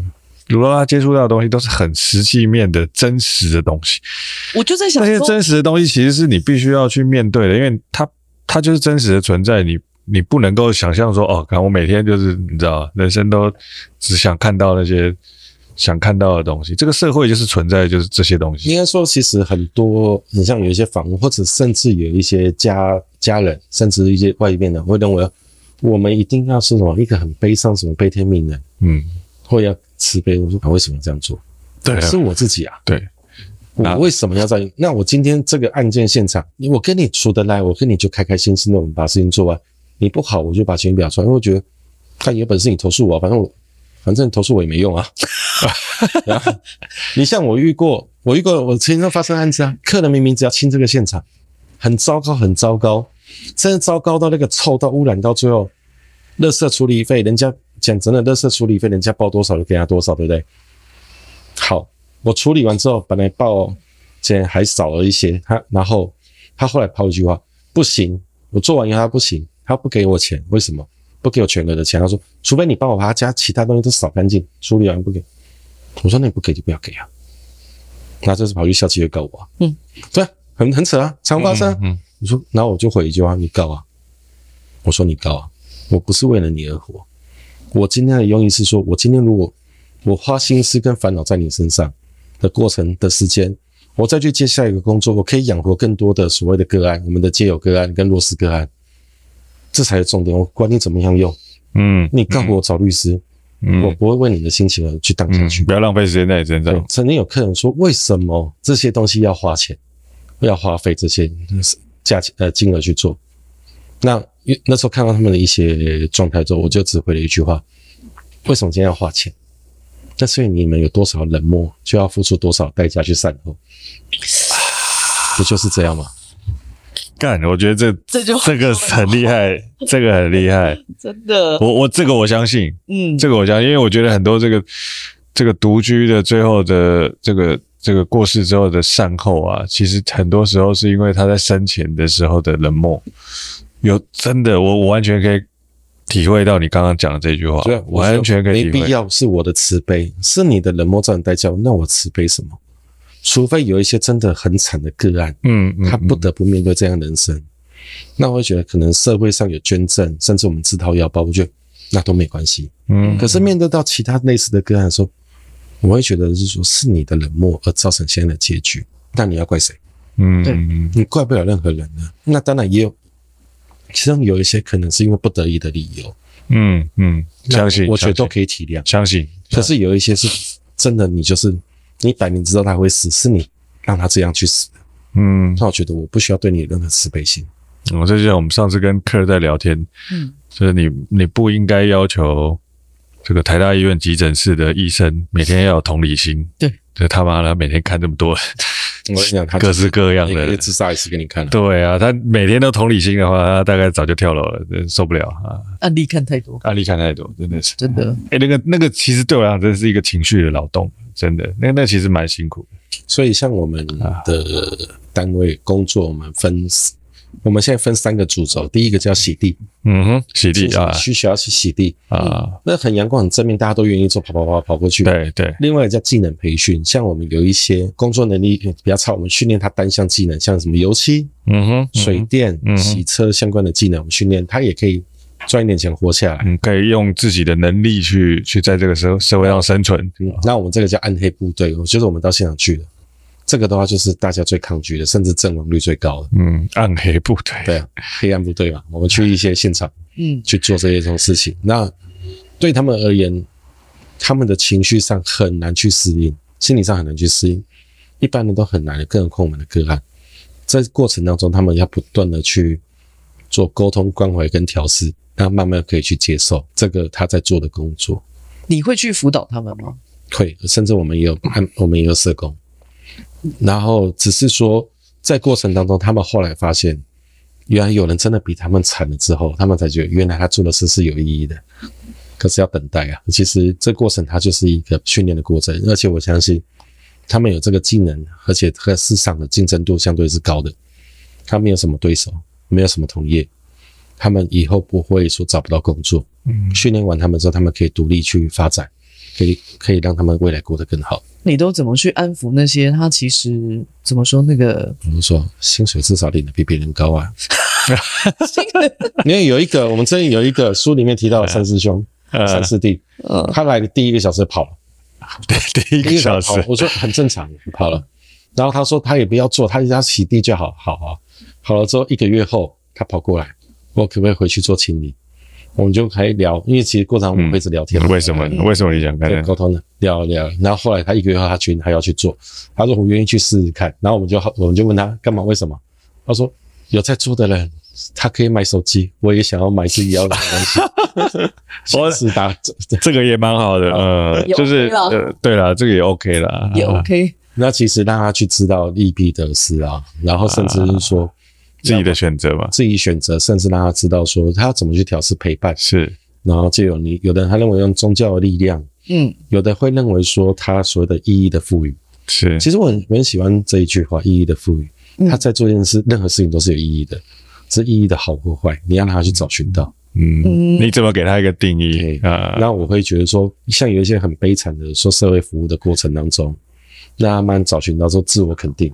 是创造自我价值以后，是他开始实践自我。我觉得这三个步骤啊，这个很棒。那、嗯、我觉得我今天听鲁拉拉分享这些，他在这个这个这个死亡的第一个现场，看过各式各样的个案啊，我忽然感受到他是一个对这个世间极其有情的人。他可能在这个职业的过程当中，需要看起来好像让自己的情绪保持很平，相对的平稳。但其实他，我我可以感受到你的内心，其实很多时候是很很波动的。没有，我会觉得所谓的人家的专业啊，跟你的波澜不惊，所以说平稳的情绪，是因为你专业度不足。对，所以你只能保持平稳。如愿，就像我第一次遇到的时候，家人围在旁边看到那个遗体，你会，你可你可以怕吗？你不能怕，因为他们认为说你会，你办得到。嗯嗯，那你不会，你也要装作你会，是在那边，是，不会装作自己会。你你就算一个电线杆真的杵在那边，你也要，你也不能够情绪啊。是，可是今天当你会的时候，你会适度的去表达你的情绪的时候，才可以去引导你们，嗯，走出这个情绪当中。是，而不是一根木头一样。我觉得你是一个木头，是因为你在还没有完全的技术跟专业以前，是你只能用这个方式去做任何一些你要做的动作啊。我们的情绪跟表达是可以带领。我们所谓的委托人走出现阶段所谓的震惊跟悲伤的工作啊，它是一个必备的技能。可是当你的专业技术不到的时候，你就只能面无表情，甚至平稳的下去做。那像我的话，我会觉得漫画去构筑了我所谓的思想跟我的一些观念。你像我很多的观念，其实是在漫画里面去慢慢去思考到，那我应该怎么做？你觉你觉得对你来说影响最大的漫画是什么？就火凤燎原。火凤燎原。火凤燎原。因为火凤燎原，因为我刚才所说一句“精彩不量力，起落是无常”，是我大学的时候看的漫画里面，它其中一段话。它是什么？在在我们讲讲慢一点，精彩不量力，不量力，起落是无常。起落起落是无常啊！它是里面的一个台词，可是这个台词一直影响着我。Okay. 我觉得我这辈子跟有钱是绝缘的，可是我因为没有钱，我要过得那么悲哀的人生吗？我有办法过得很精彩。那我看到那么多的生死之间，我会觉得无常就是伴随在我们身边，所以我们应该是去好好过我们的所谓的生活，跟我们的生命应该不是在你死前一刻你在后悔，为什么我要浪费时间？在无意义的事上，或者在感叹我为什么没钱？对，我为什么这么悲惨？我觉得自怨自艾是一种很悲哀的事情，因为你不了解你到底为什么你要活在这世界上，跟你下一步要做什么你不知道。然后像火风燎原又继续来火风燎原，后来 对他都会谈到有他开始吕布还有一个叫下一步的理论。你当你跟别人让别人知道你的下一步之后。你就可以规划你的下下一步。我会觉得我的生活就是不断的再去规划，那我未来要怎么做？你说的社会福利相关事业，它就是我其中的规划，生命的规划。那我也是照着它去做，虽然是被某个人叫我拖下水，但是也是照我想要做的路线去做。嗯，那甚至到未来，我想要做的工作，是我想要去借由所谓的倡议，甚至说让这个社会福利相关制度更好的状况之下，嗯，让所谓的特殊清理。这个工作消失，让这个社会去管呃，让什么让什么工作消失？我现在在做的这个清理的工作消失，工作消失。当为什么要让它消失呢？当这个个案逐渐变少到以后，它不足以维持这个产业生活的时候，是不是这个制度是完善的啊？你你从源头去解决，未来独居在家里过过世已经是不可避免的，是。可是你只要过世没有那么久，造成污染状况下。你就不需要清理，发现他们就不需要这个这一类的人来做清理啊。就像我们的员工，就讲白一点，我说我们用你的话，你以后就是孤独死大军嘛，其中一员。啊哈，啊哈。那我现在用你，我说至少现在避免有一个案例会孤独死。嗯，因为我们我会知道你没来上班，对，然后就被我骂。我可不可以问，除了那个火凤燎原是影响你很多的，我我想要知道。有没有就是你处理的很多的个案影响你最多的？就刚才我刚才就讲那个案例是说，那时候其实刚做没有多少年，在听到他们留就是自杀以后，家人问我留了剩还有剩多少钱？对，那我会觉得，到底人活在世界上，你用心那么多，有没有被人家看见？甚至人家把你当成什么？到底提款机还是人还是家人？那个时候其实心里已经有点波动。那一直到去年，哎，前年的时候，在疫情期间，我看到很多人因为疫情而失业、自杀。我会觉得，有时候你去坚持的很多东西，很努力很多一切的事物的话，其实会因为一场疾病跟意外，其实一切都烟消云散。那甚至看到很多人这样流落街头，那我到底可以做什么？一直到后面，因为书里面有提到，然后在过程当中，我有接到一个案子，他是租在一个房东家里住了四十年。租到房东以为那是他家亲戚在他家居居住暂住，因为逢年过节都在他家里面吃饭。后来就是因为房东的奶奶在他过世前的房子给给现在房东继承以前。这房东什么？给房东奶奶奶奶过世前给给屋主继承，屋主继承嘛。哦哦哦。那时候他讲一句话：你以后房子怎么处理都没关系，你不能够在这个房客搬走以前走掉以前，你都不能这个房子做什么做任何的处理。要不然的话，他没有地方可以去了啊！奶奶很贴心，等于四十年从年轻等于做到老。嗯，当房客后面年纪大没工作的时候，是房现在你的房东没收他房租，然后也给他钱让他可以吃饭。那一直到他走了很多天，走了一阵子才发现，大概三天到四天左右。他走了以后，后事都是他处理，他的家人没有出现。嗯哼，那时候在想，所谓的家人到底是什么？关心你的人到底是不是你的家人，还是所谓真的有用心在你身上？那时候去思考，他今天遇到了这样的房东，那个老奶奶可以让他可以这样居住，从年轻住到老，住到走掉。可是有多少老人，他只能居住在很糟糕的环境，甚至连租屋都做不到。那我会觉得说，我的工作真的只能做这样吗？我可不可以让这些人不再过这样的生活，可以过得更好？你像我们有一个员工，六十一岁。他现在居住的地方很糟糕，至少比以前好，因为他以前睡在路边。他现在有了工作之后，居然交到女朋友，街友交女朋友，然后年轻的街友都交不到，只能够网 上网约炮。才六六十一岁还有女朋友，然后上网约炮，一个都约不到。嗯嗯，好，那还准备结婚，可是他们的目前的年纪什么，他们只能住在很糟糕的地方，所以开始就在想，那我们至少可以让他先改变他生活。可是离我想做的事情还很遥远，但我想我有没有办法再去做一个更不一样的事情，让。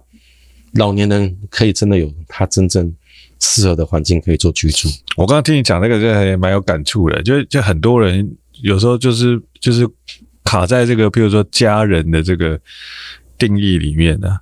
其实你的家人也没有联系，那家人根本不就不像家人。很多时候你的身边关心你的人反而更像家人。我们遇到很多案例是自杀相关的。嗯，自杀找到他家人之后，会发现二三十年没联络很正常。来了之后，他我们到时候当警方你要跟房东联络他家人的时候，甚至有时候我们在旁边都是听听到对方讲一句话，关我屁事。是，嗯嗯，我明白，嗯嗯，就觉得不值啊，真的是。我对我现在而言，我就觉得家人其实只是个名词，是真正把你当成自己彼此亲人这样关心的话，才是真正的家人。但是我总觉得说这个背后有。很多不一样的原因。以前我们公司有很多的同事，他们每一个人家里头都有他们自己各自的问题。我我很记得其中有一个女生，她有一次她就告诉我说，她从小就没有见过她的爸爸，她只是仿佛好像很小的时候记忆中有爸爸的样子，但是她呃长大以后，她就再也没有见过她爸爸。但是她非常难过的一件事情是，有一天。他居然在，我记得他们家好像住彰化，他说他就在彰化车站那儿看到他爸爸，他万万没有想过他爸爸是一个流浪汉，那他也不不知道他爸爸到底认不认得他，因为他就离他爸爸其实不并不远，他就这样看着他爸爸，然后他知道那是他爸爸，但是他爸爸也看着他，但是好像认不出来他那个是他女儿。然后我们就这样子就擦身而过，就离开了。他说那个对他来说那个冲击好大，但是我说那你为什么不不去跟他相认？他说我我他就是内心有一种他没有办法原谅他。我我觉得很多时候背后都有一些原因，嗯，我也不知道各种的各种各种。为什么会这样？结果一定有它原因存在。我会觉得不能够去责怪，对，嗯，他只是说这些疏远，我会觉得这是我们看到的东西。嗯，是你像我们之前我们也辅导一个个案，他曾经讲，他很想看他的老婆，嗯，他很想他的孩子，嗯，可是他没有勇气回去。啊，他这样，他有。感，我等一下，啊，他没有勇气，他他就这样流浪了三十年。他生意失败，他就就这样啊，生意失败，他就流落。因为以前可能很风光了。对，他说他没有勇气再回去，一直到现在，他就很像后面四个字：逃避自由。逃避自由啊，他很自由，可他一直在过着逃避。他认为他很自由，可他不断的逃避，他很逃避他所需要面对的所有责任。嗯，他面对一件事要负责任的时候，他就会开始逃避。嗯嗯，因为他会认为说会面临到一样的结果。所以他不愿意去面对任何责责责任、责任跟承担，对。可是他就是往复往不断的沉沦而已。我我上次看那个美国有在采访很多街友啊，嗯，他们后来发现，其实很多街友有一个部分是他在这个人生的过程可能或遇到了一些挫折，然后到最后他已经其实有点放弃了，他放弃去承担，放弃他的责任，或是他被这个生活的磨难让他有一点。意志消沉，然后你就算给他环境或者给他支持，但他如果他内心已经是属于一个被击溃的状态的时候，他其实很难回归到正常的社会。非常觉得社会福利就是这样。我我这个讲的有点政治不正确，不会不会。可是我会觉得现金会减出去。很多的社会福利跟有一些所谓善心人士，他认为所谓的善事跟所谓的义举。就是我不断给你，缺衣少食，然后我给你钱，你缺钱我给你钱，缺吃的我给你吃给你。可是他的内心的自我价值建立这个工作，没有人没有人去做，没有没有没有人有空帮很少有单位去做。对对，那其实就连光我们社会福利最完全在台北，愿意做的单位也很少。可是就是因为这样子，哎，在于你缺乏你就会给予你的一切之后，他会更加去逃避。嗯，他认为说有事有人担，我什么都没有，回到街上我还可以得到，然后一般有钱有地方住，有有吃的，对，甚至逢年过节有人发红包，反正别人都会给我。对，可是他要去怎么去做，他才可以爬得起来。我我真的觉得，呃，积者得饱，寒者得一，这个是很基本的。是，可是我们给过头了。我们的给过头不是说，哎，我给你很多很多，而是说。我们去少了去支持他重新站起来这个不得已，嗯嗯嗯，那同意同意。我们所谓的弱势里面很多，他是有不得已的原因，什么相关疾病什么的，是是，这只那是另外一种，那是另外一种，那是另外一种，没有办法。可是有明明可以起来的，我们没有办法用心，因为真的能力、人、人、能力跟能力不够，人力跟能力、能力跟人力不够，连资源不够状况下，我们只能维持所谓的基本的生存。是这个是我们可能目前在缺乏，所以。我们会去想说自我价值，当然我我们也不断失败啊。我们曾经有个案，我们曾经有个案来来我们这边工作，他觉得好累，他想要一天只领几百块过生活就好，就去做什么以工代赈，嗯，领个五百块，他觉得他人生可以这样活下去就好，他不需要过太好，他已经他也也半放弃的那种状态了。可是你一天五百块，我假设你三天做满一万五，你觉得你你可以过什么样的生活？你现在一天吃饭要不要三百？我，现在现在吃饭贵，我觉得这个好难。但我相信你还之所以会继续留在这个行业，甚至去做这些你目前想要去做，不管是这个帮助街友回归这个社会啊，或者是你想要未来可能要去做倡议这些东西，我相信你对这些事情你还是有一些期许的。那那是什么？没有期许，因为像你说做街友过程当中讲实在话，因为我很讨厌街友，我真的很讨厌街友。因为我觉得社会资源用在你们身上，可是你们还在街头。你讨厌，有人会说拿水枪、水柱去冲他，某个某个议员会拿水水柱去冲他，或者说我管你去死，你就继续摆烂，我让你活着就好。那我我如果让你可以回归社会，那这个社会是就少个街友？嗯，我觉得我应该是这样做吧。我觉得跟别人那样做，他只是你遮住眼睛是看不到而已。嗯嗯嗯，嗯。可是如果你可以让多一个回到街头去，那这样不是好事？因为我觉得社会福利都还有一部分一定是我们所谓的捐款或者是税金。是啊，对福利，我不想要我的税金花在你们身上，然后呃看不到未来，那我去消灭一个街友就好。我每消灭一个街友，那就达成我目标一步啊。有一天我突然想，我这工作为什么会存在？为什么生意那么好？就是委托量为什么变多了？以前一个月一件、两件，到后面十件，为什么那么好？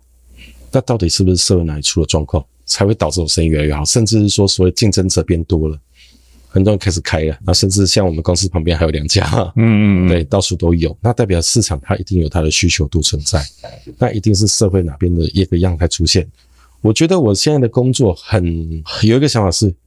我们现在其实是一个帮社会去弥补它错误的过程而必要的一个存在，嗯，可它是一个很畸形的存在，因为哪里做不好才需要这这种这种职业出现，嗯，因为有需求才有这个市场，同意同意。可是如果可以灭可以减除掉这个需求的存在之后，那这个行业不需要了，明白？那需要去努力，而不是我拼命工作拼命扫地。我觉得对。这个社会甚至对自己来讲没有任何的帮助，所以你你期望你自己的工作是对这个社会有一些帮助。这些工作看到了问题，那这些问题解决的话，我觉得我再去找别的工作不难啊，因为我觉得我还我可以重回殡葬业，我有相关的技能，甚至大不了我再去从事别的工作，活得下去就好。所以对你来说，工作赚钱比较重要，还是解决这个社会的问题比较重要？活得快乐比较重要。那我觉得这件事情会让我活得比较快乐。因为我觉得我在做的事情是有目标啊，所以你现在快乐吗？现在会比较快乐，会比以前在做这个赚比较多的时候还快乐。累，但是快乐。对，因为现在讲真的，月喷十万以上，就是把以前的存款拿来喷啊，真的月喷十万。对啊，做那个社会企业本身是一个真的很吃力不讨好的事情，因为我们每个个案，它要回归到复归我们所谓的复归社会，成本大概二十五万到三十五万，至少。对，可是你以他目前的状态，不可能一下生出来。那我们最我们最简单粗暴的做法就是，那我先帮你出了。哦，真的是简单粗暴。那我都跟我，我那时候简单粗暴。收银前的想法就是说，我都跟他们讲，我是你们阳间的最大的债主，对吧？那阴间的阴间的话就算了，那阳间的阳间的话，如果你还活着的话，我觉得你最大的债主。你就算他你不在这边了。或者你做一做真的有问题，你走掉。可是我我都会跟他讲，至少我花的代价，你在我们这段期间，我帮你赎罪，赎了你过往犯下的错误，帮你赎罪。那你以后再犯罪，那是你家的事。可是至少我觉得我现在可以让你去有前科，但是没有没有背负着罚金，然后你过往的一些你说欠的鉴保费那些是没有的没的，我都帮你处理掉，哇，让你可以。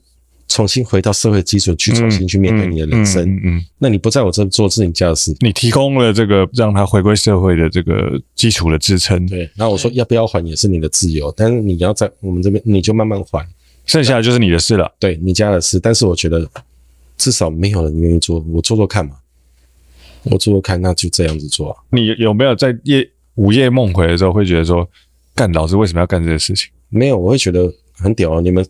你们有些努力一辈子，你你没办法救一个街友，一个街友可能要两年才会复归社会，这是最理想状态。对，我说干，你在我这边四个月，我让你有房子住，让你所有东西都没了，我我很屌啊，我用我最简单的方式去做啊。我们以前有个同事，然后那个时候他的父母都是街友，他一个人在台北，嗯，那他住在一个呃民宿还是 hotel 里头，然后他用打工换宿的方式。在那儿，他来应征工作。我听到他的状况，我就让他进来上班。我有时候觉得这件事情真的很困难，真的很困难，因为他在这个群体里面，他他会到最后会告诉我说，他在耳机里面听到很奇怪的声音，那他就会影响整体的工作的一个流畅度。我有时候真的觉得说，这些人。你要让他真的到在这个社会上好好的、正常的走下去，你有心想帮他，可是有的时候你真的有一些无能为力。嗯，有时候真的觉得这个难度是很高，真的很难，不，真的很不容易。真的很不容易。严格来说，其实像我的家庭，嗯，如果你要去追根究底，我爸以前也是街友，我爸以前被家里赶上来台北，嗯，他只能睡路边这样的生活，然后到后来。他变成人家的所谓的打手之类的，打手就是一些讨债相关的，嗯哦，讨债啊，对，打手之类。到后面他自己爬得起来去做，嗯，我觉得我爸那时候可以，为什么现在不行？我现在也是活得好好的，因为我看到他们很多我们的很多个案，他们就连租找工作算了，租房子都租不到，为什么？房东会问你之前住哪边呢？为什么要租房子？嗯、有没有正当职业啊？职业之类的，好，全部被打枪，租不到。找工作的时候，老板问你现在住哪？网咖，拜拜，对不对？是是。那我觉得至少我提供你的基本的居住的点，让你可以在找工未来找工作的时候，你说你有住在哪里？嗯，就是如果应该说你提供他给一个基本的东西，让他安身立命，安身立命。如果他有意愿想要爬起来的时候，是啊，他是有能力爬起来。对对，至少我觉得这个是很很很。很基本，但是如果他不想爬起来，那是他家的事情。我刚刚要讲的是另外一件事情，就是这个，就是你已经给了他一根绳子了，就告诉他说你可以自己爬起来，你要自己爬起来。但是你知道这件事情就是很困难，对于有些人来说。因为我就刚才就讲，我没有打算留留钱给我小孩啊，可是我觉得我活得了就好了，甚至我觉得我现在做的事情，以后蒙甲公园一号位我一定可以直接直接进驻啊。就是皆有聚集地的，我一定会有我的位置，他们会让给我的。的蒙甲公园一号，我累积的阴德，我一定可以做。那我会觉得说，今天就是很多人说我要干嘛，要干嘛，要做这些东西，键盘侠一堆，你真的去做了吗？我觉得那那我就去做。我说那随便你干我啊，一定要被骂。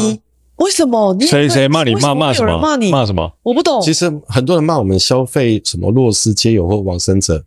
我说对啊，我消费啊，因为你不 po 出来，你用出来，你哪发现社会上有这些问题存在，对不对？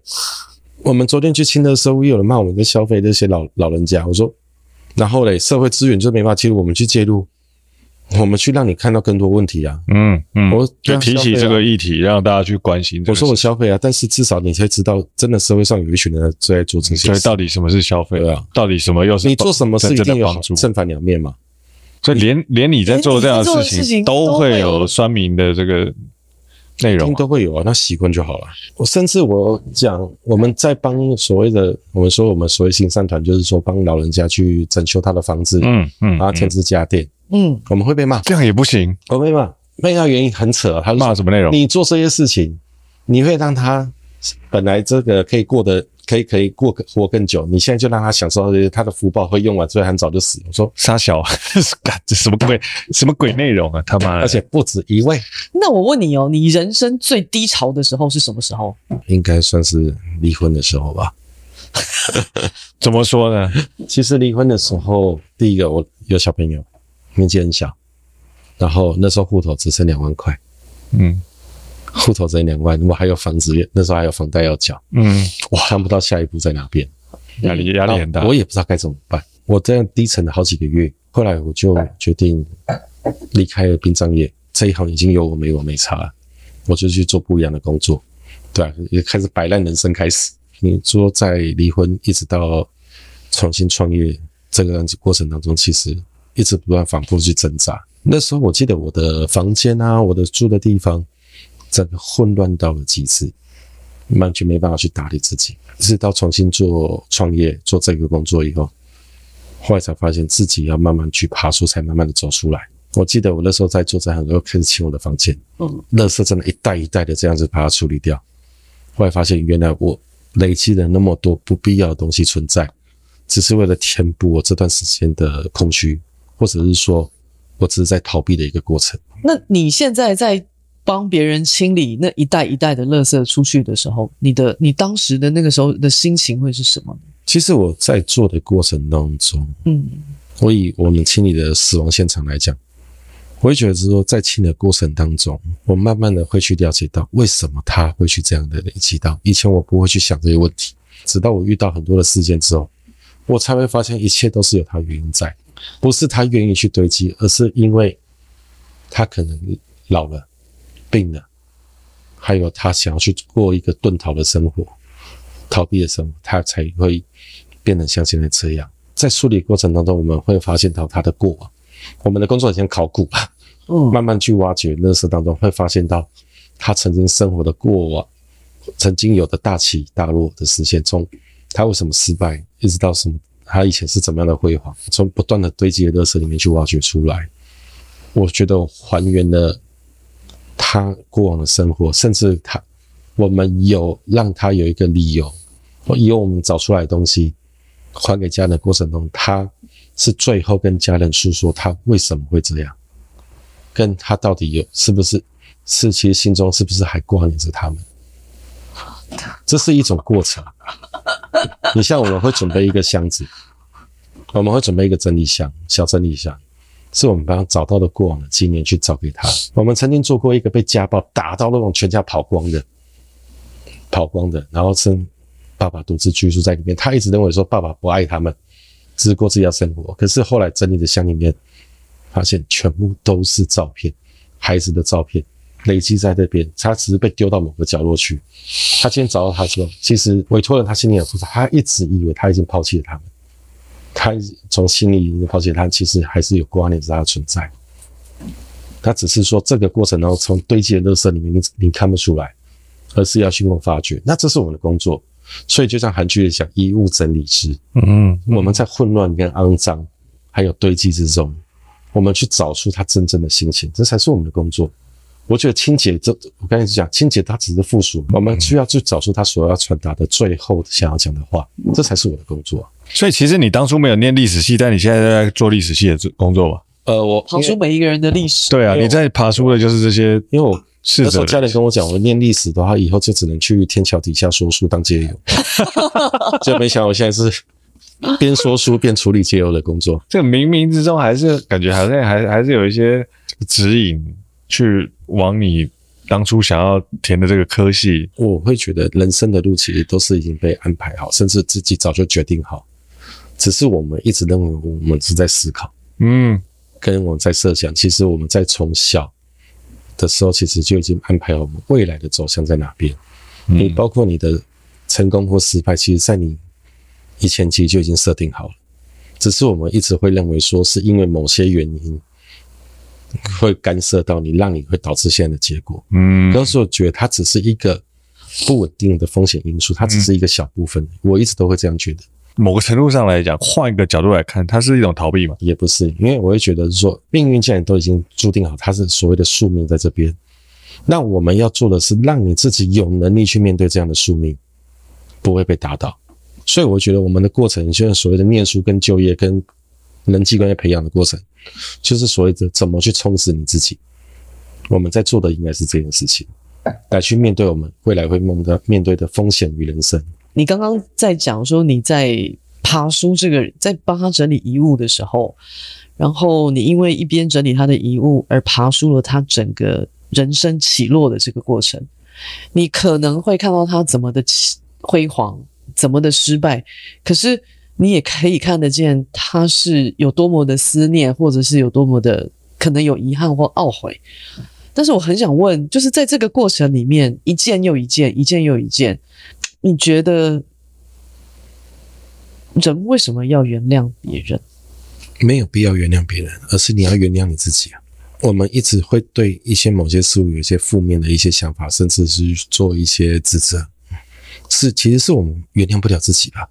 我们对我们自己的内心其实是不断的去做一个谴责，那也需要去找理由。任何的事情都是一种理由，让我们自己去面对别人的不是。别人既然不对。或怎么样，你没有必要去原谅了，而是你要去度过你心里那道坎。我家里不好啊，我家里也过得不好。我小时候我家里没有厕所，欸，我们要去外面上公共厕所，难不成我要就觉得我家里不好，过得很惨，我就要摆烂吗？嗯，或者你要你要觉得哦，为什么我有这样的家庭？可是你要去原谅你自己遇到的一切。你才有办法去走出自己的路。什么叫做原谅自己面对到的一切？很多时候，很多人就是会自己抱怨说：“为什么你要过这样？”或是遇到这些事情，你要跟自己的这种是怨天尤人，还是埋怨自己？埋怨自己。可是你要与自己的内心去做和解。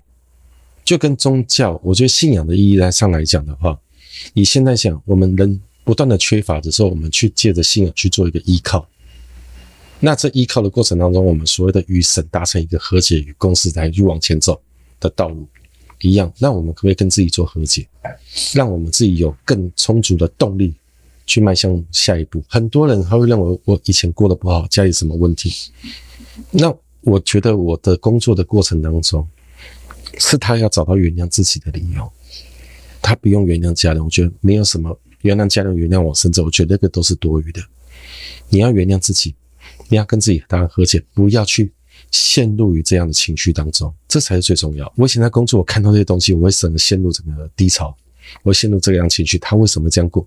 他这情绪是这样，甚至为什么他家人会这样对他？我会去思考，我会陷入里面。嗯嗯。有时候还发现没有必要，而是你去我们面对的那些人，他面对这样的问题的时候，他有没有办法在自己内心当中达到一个圆满？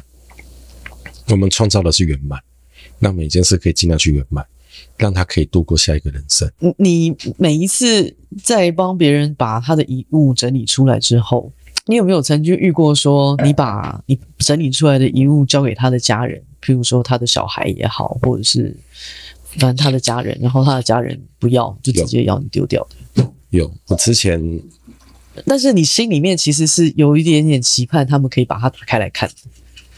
呃，其实书里面有写一个，嗯，就是他家人，我们去的时候，家人不断催促我们把财物找出来。好，那我们就听配合，然后去做嘛。嗯，然后做。那时候先讲委托人是房东，家人那时候也是说，因为房东要出钱，他们才愿意到现场来看这个状况。当我在垃圾堆里面找到了遗书之后，看了一下，哎，确认是遗书，交给家人。你看到家人搂起来丢了。连看都没看完，没有打开来看，一下就直接把它搂起来丢了。他就直接讲：“你不要拿那个不重要的东西来给我。”他就是 他的遗书上面写的五颜六色，什么代表他是什么实力不周、人不够成熟才会自杀。那你你不应该拿这些东西拿出来给我，你应该是把钱拿出来。他觉得他遗书写的都是废话，他不需要看，他只想在意的就是他有没有留留钱的。下一秒直接暴走跟他杠起来。跟他吵起来，我觉得你一直催我去拿钱出来，然后你什么东西你不关心，能不能骂三小？而且重点你又不是花钱的，你又不是出钱的，我就跟你杠起来。后来我他们走以后去翻那个遗书出来，才发现他寻短还有他理由在，他已经没有活在这世界上的价值跟希望，所以他只能走上这个绝路。那重点是，他对他家人而言只剩下钱财，对他而言是最后的连结与思念。嗯，还剩多少钱？可是我可以讲，听起来好绝望。那坦白话，如果从他遗书里面看到的话，看他所留的资讯，你会发现里面找得到一百块都是奇迹。因为我找到多少钱？二十五块，全部总成二十五。他的，他就是已经身无分文，对生活已经产生了绝望感。这听起来真的超绝望。对，这个世界最绝望的事情，其实不是你现在没钱，那现在没钱只是一个状态。那那个那个最绝望的感觉是，当你的家人、朋友、身边的人都不相信你，或者是都没有想要跟你有任何的连接的时候，你你会失去那个失去那个生存下去的动力啊！我觉得我们的动力就是这样，是人与人之间，我觉得你需要我，我也我也需要你，对，我需要你，彼此之间会达成一种吸嗯吸引力，是会让你往前，甚至会让你坚持。因为我我相信这个人活在世界上都很辛苦了。每一个人都很辛苦，他有他自己的苦苦难要要要要面对。但当你这些连接都完全没有的时候啊，这本身是非常难过的事，因为我们连最源头凝聚力都没有了。因为而且我生活不一定要靠你才才活得下去，到底要什么样的情感才可以维系得住，才是要去探讨的，甚至是说要去努力的目标。嗯，像日本很多孤独死的状况的话，嗯、他们报道里有讲，可能二三十年没有见面。台湾现在也很多这种状况。嗯。几十年没见，父母离异什么？后来见到我老爸时，眼神。我跟他都不知道怎么来做笔录。你跟他上一次见面时候，三十年前，因为我们有的时候要去陪人家做笔录，这些状况我们也是经常会遇到。那怎么？所以父母跟亲缘关系是已经开始淡薄了，去怎么维系住？反正是大家都要去努力的。我我我其实，在某个程度上，在看这个事情，我会觉得，其实就是人会越来越想要独自的生存，这件事本身并没有错误。但是你怎么样在这个想要独自生存的这个同时，你还可以跟这个社会保持一定程度的联系？我觉得这件事情还蛮重要。应该说是独自的生存，但是对但是是与他人共同的生活。是是是，因为我们就像吃喝拉什么离不开别人，是那与别人之间的话，保持着一种。一定的距离，嗯，我们可以享受自己的生活圈，嗯哼，嗯哼应该做同一生活方式，对对。但是我们有需求，甚至说彼此达成一个基本的一个关心跟慰问，是这个才是我们需要去建立的。是。那现在还没有建立起来之前，那当然社会上会政府会比较累，所以有相关的很多政策啊、医疗啊、社福相关的这个，要不断的去投入，是才才可以慢慢的把这个线给搭起来啊。可是以后。我我会觉得是说，当我们这种状况持续一阵到不了多久以后，会慢慢的人就可以像这样独自的生存在自己的空间里面，嗯，但是与他人在保持联系的生活。因为就像你说，我们之前有一个委托案就是这样，嗯，他会一直去某个面包店买面包，嗯，买到最后就是面包店员突然发现怎么这几天没，他主动去关心，嗯嗯嗯嗯，好，那关心的时候发现他。还活着啦，啊，还活着。然后，可是后来发现他的行为跟讲话什么已经开始有点怪怪的。嗯嗯，那种怪怪就是这种不是那种感觉。后来又出现买面包，后来又消失了，他就觉得这样不对劲，他就亲自去他家，发现他走了。嗯，有的时候真的会，你要慢慢去建立起可以关心跟保持联系的一个状况，嗯，对象是，这才是重要的。是，对，有时候有时候真的只是见面一点点问候，打个招呼，我觉得对。在现在这么疏离的这个世界里面，它还是蛮重要的。某个程度上，就每天说不定传个长辈图，本身也是还不错的一个内容。应该说不要滥用。你像我妈，对，滥用就 我妈一天传十几则，传到最后就直接给她 封死封死，关起来，关起来，关起来。那反正有问题你就打，不然受不了，受不了。每天在看那个叮噔噔，叮噔噔。哎，您你好一些了吗？你你今天从头就是磕到尾，你什么状态？没有那个。不是啊，因为他刚讲到一段的时候，我好像刚刚刹那间明白某些什么事。嗯，你明明白了什么没错？我要学他。啊，这个部分我们就不说了。分享一下，说说看吧，说说看。哎呦，有什么要跟我们分享的吗？哦，motherfucker，我还是还是还是在这个内容啊，因为我觉得你今天的讲话篇幅比较少。哇、哦，今天真的好，你先，你先，你先，在我们在聊两个人聊天，然后在旁边就我们来讨论假面骑士。我我我我我，哇塞！说说看吧，你说说看。啊、哦，今年年初的时候，因为我爸爸就是进加护病房，然后其实有一个画面我一直消化不了，那个是。因为那个时候他在加护病房的时候已经发了病危通知，嗯，那他能够从从加护病房出来，医生跟我讲说，完全是个奇迹，他自己都没有想到，因为他在当天就已经，呃，他的当天送加护病房那一个晚上，已经告诉我说。机会不大，机会不大了。大概那那个心脏，那天他那个心脏的问题，对，那天晚上大概随时都会离开，嗯、要挂掉就是一瞬间的事情。嗯，然后你们要有心理准备。然后他就问我说：“呃，签不签放弃急救？然后跟要不要回家？就这两个问题，我一秒钟都没有迟疑，我就我就告诉他答案。你的答案是什么？签急救，放弃急救，然后跟不回家。嗯。为什么你是这样子？因为在此之前，我已经跟我，因为他是第二次送加护病房那一次，然后第一次进加护病房的时候，我不想要有任何的遗憾，所以我就问了他，他希望怎么，嗯，怎么离开，嗯，那我都尊重他的意愿。呃，我跟他说我签，然后我跟他说不回家，然后那个护士就跟我说，呃，对。他，我爸爸刚刚也是这么回答他。他说：“我们家很远，因为他一个人住宜兰，他就说我们家很远，不用回去了。”这样。然后我记得是小年夜那一天，他呃，他打电话给我说他可以出院，我就自己坐车去接他。那我我觉得病人可能他生病，他身体不舒服，所以他会有很多的。脾气，他很暴躁，他，但他本来就是一个很暴躁的人。Anyway，他那一天就整个下午都在对我发脾气。然后我那一天去回呃接他，从医院接他，然后回到家，那我去帮他买饭，他就坐在我的旁边吃饭，然后一边吃饭，我就一边听到他的啜泣声，他就哭了。他想回家，可是他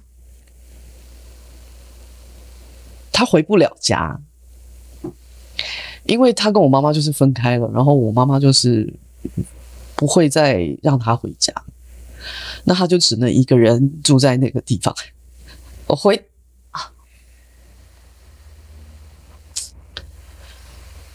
他一边吃饭，然后一边哭着问我说：“为什么我不能回家？”我不知道我要怎么 回答他这个问题。我这句话比较少，我是因为我有太多的投射啊。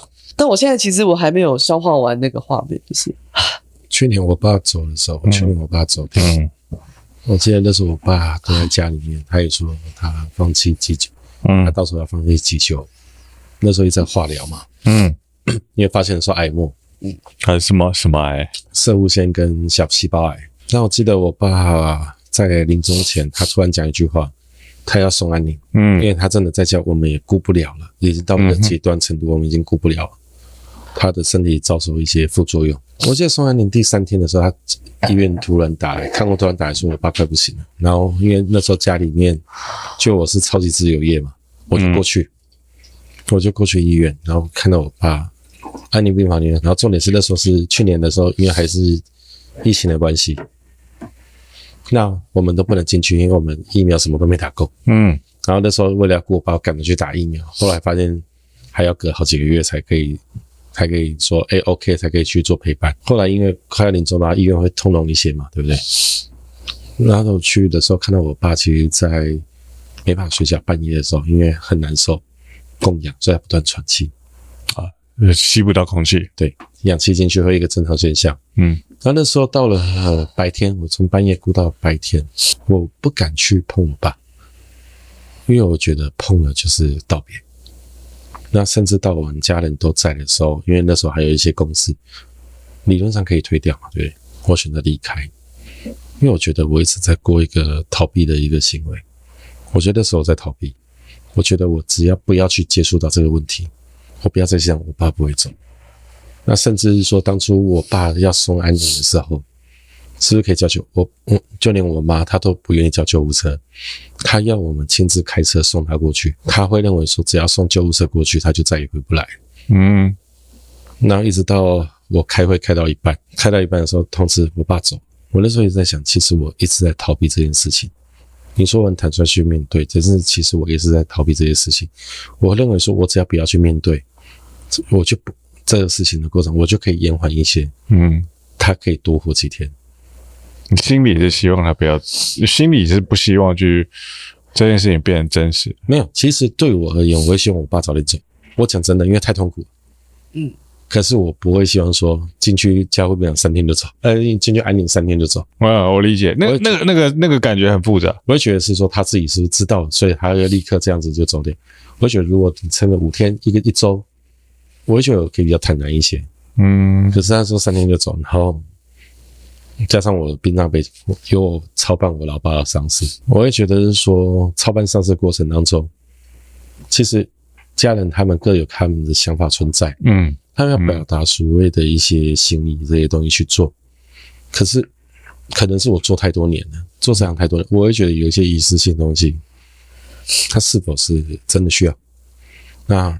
我会觉得生活着的时候就是一团肉，肉死的时候它就是白骨，生死肉，死死骨，死死骨。这个过程当中，我没办法去直视的面对我家人，因为直接的家人他就这样走掉。我认为，因为一个逃避，我可以多换他两天。我觉得只要这两天，我就可以面对我在家里照顾他的时候的一个不周全。嗯，可是我发现我逃避不了，我还是要去面对他。因为那个心心情肯肯定是很复杂。我爸走了以后，其实家里的生活其实很如常，照常这样去过生活。嗯嗯，主要是其他人一直说要简单办的时候，我们选择了一个比较不一样的方式。我们租了一个地方，单人的灵堂，在那边我们做了一件事，就是让我妈可以每天在有亲友来的时候，可以开始演讲。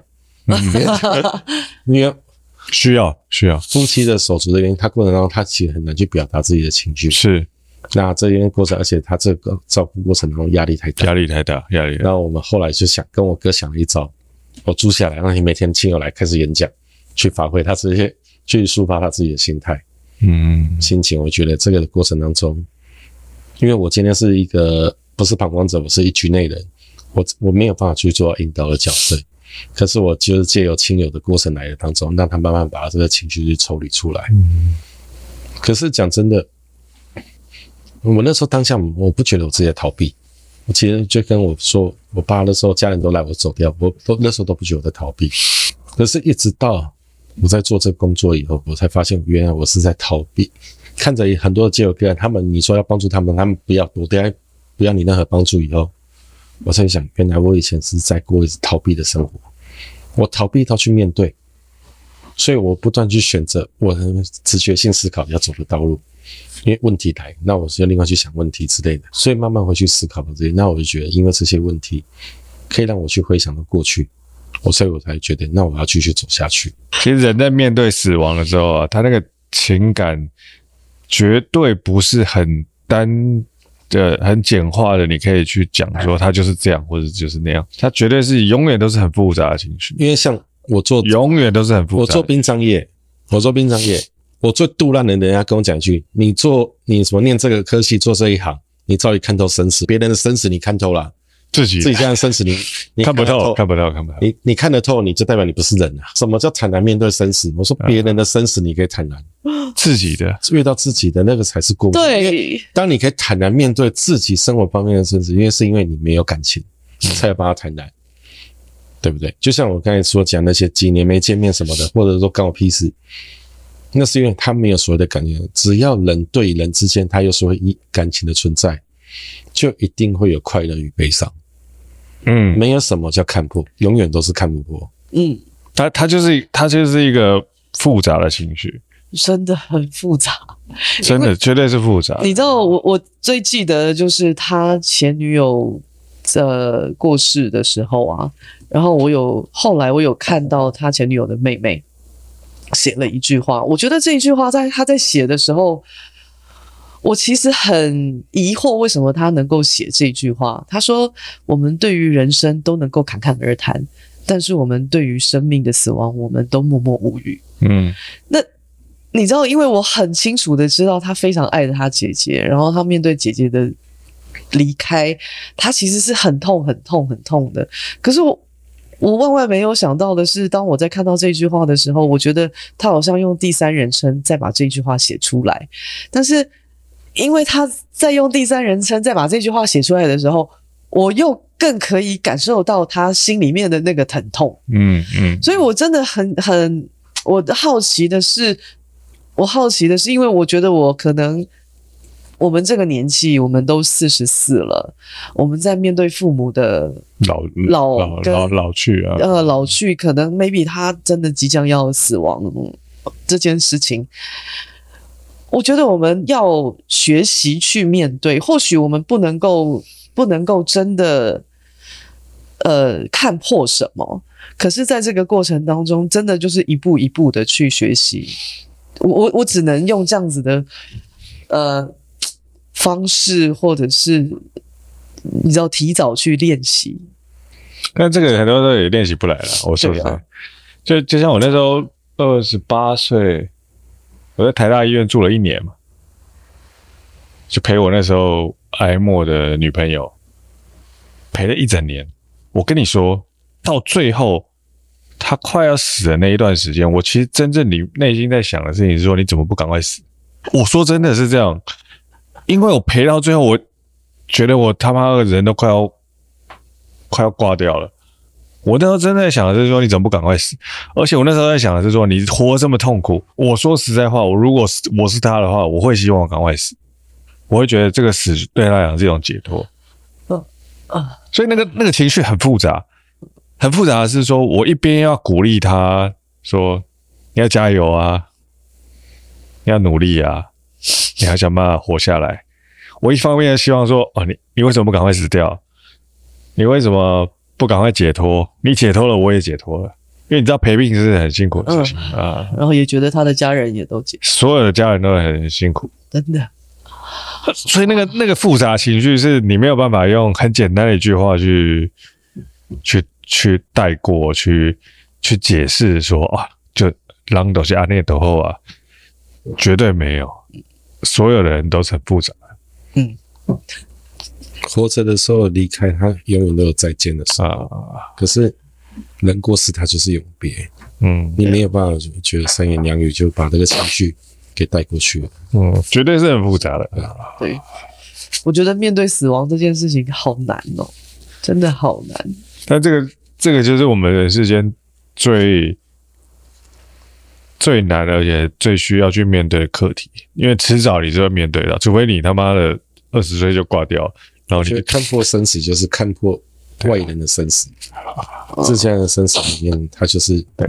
那这是自己断的那个连接，自己的永远看不破，看不破，看不破。你还可以，你可能可以很轻松的说，就是这样，就是这样，就是这样。但是，但是定律，对，但是轮到你自己身上的时候，哇，太难了吧？因为他赋予的是感情啊，对啊，有太多的情感在里头。那代表的是说。你因为你对这个世间有情感，而去证明你存在的价值，然后当这个这个价值有一天要离你而去，忽然间就消失了。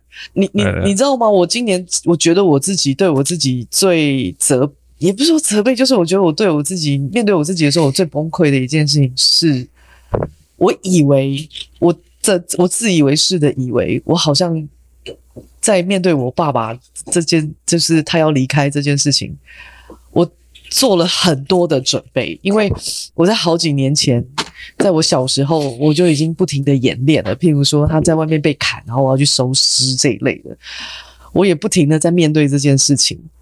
然后他第一次送加护病房的时候，你知道我又又有一种那种呃，我提前跟你谈面对死亡这件事情，我问你你要你要怎么样，我都尊重你的意愿，然后你的后事要怎么办，我们先讲好，所有的东西好像敞开来谈。我觉得好像对我来说，我敞开来谈了，我在面对他要离开我这件事情，我好像就可以很容易了。可是我万万没有想到的是，当护士问我签不签那个放弃急救，跟如果死掉了要不要回家，我觉得我还是最没用的那个我，我好像归零了，你知道，我好像所有的准备都是假的。那时候我妈也是这样，其实我那时候我爸也说放弃嘛，然后那时候我爸我们住安宁的时候，医生就把我们差不多叫我们去谈，那我就说那配合我老爸医院。我妈也那时候说，那就配合放弃。一签下去，要准备签名之前，她说：“我可不可以救他？”对，是不是？就你理性上知道这件事情是对他好的，对。但你感性上其实是啊。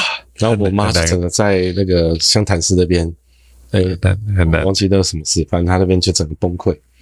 她就认为说，她只要施以一定的医疗。还还还有机会恢复，啊、甚至他认为说会道听途说偏方。我说我以前会觉得，怎么会有人相信一些很奇怪的偏方？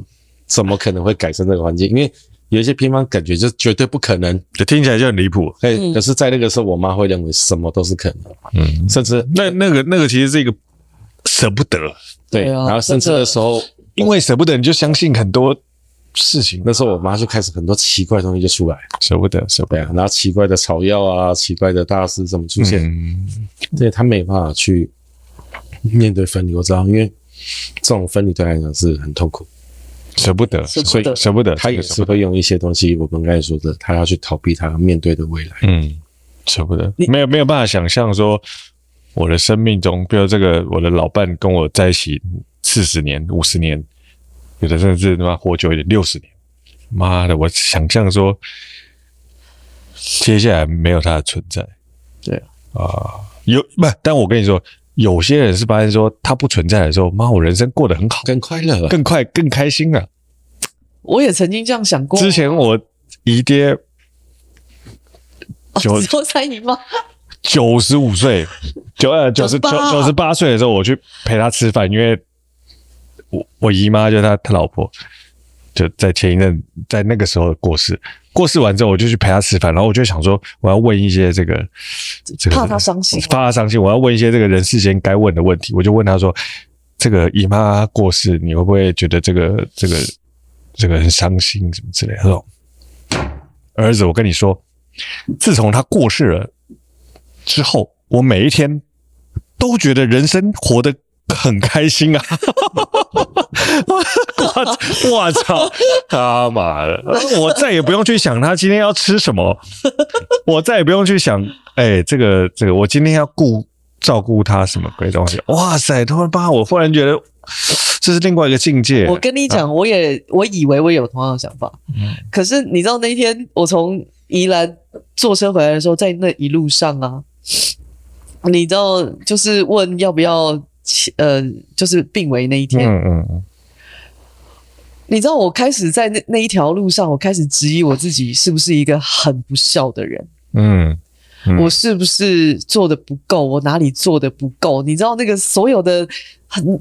你在很多前面，你就会觉得说啊，他这样子是他自找的，什么什么什么的。他这辈子就是因为他干尽了很多你知道瞎事，所以他的人生才会这样子。然后到最后众叛亲离，大家不想理他之类的。对，然后可是你知道，就在那一刻，他病发病危通知的那个晚上，然后我们还是得回来台北，在那个那一段路上，你就会一直在想说，我是不是？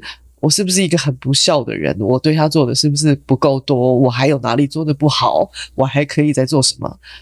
哇！你知道那一刻，好像所有的一切都不是你原来想象的那样。嗯、我我只能说，人，我觉得人与人的情感其实、啊、其实是最难的。就像你我们刚刚在讲那个人与人的连结啊，很多时候人与人的连结为什么会变得这么疏离？是因为当你很亲近的时候，其实是很麻烦的，很麻烦。应该说，当你最爱的人，其实也是你伤的最重的人。对，就就是就是我们上一集在讲到那个，为什么你会会有恨？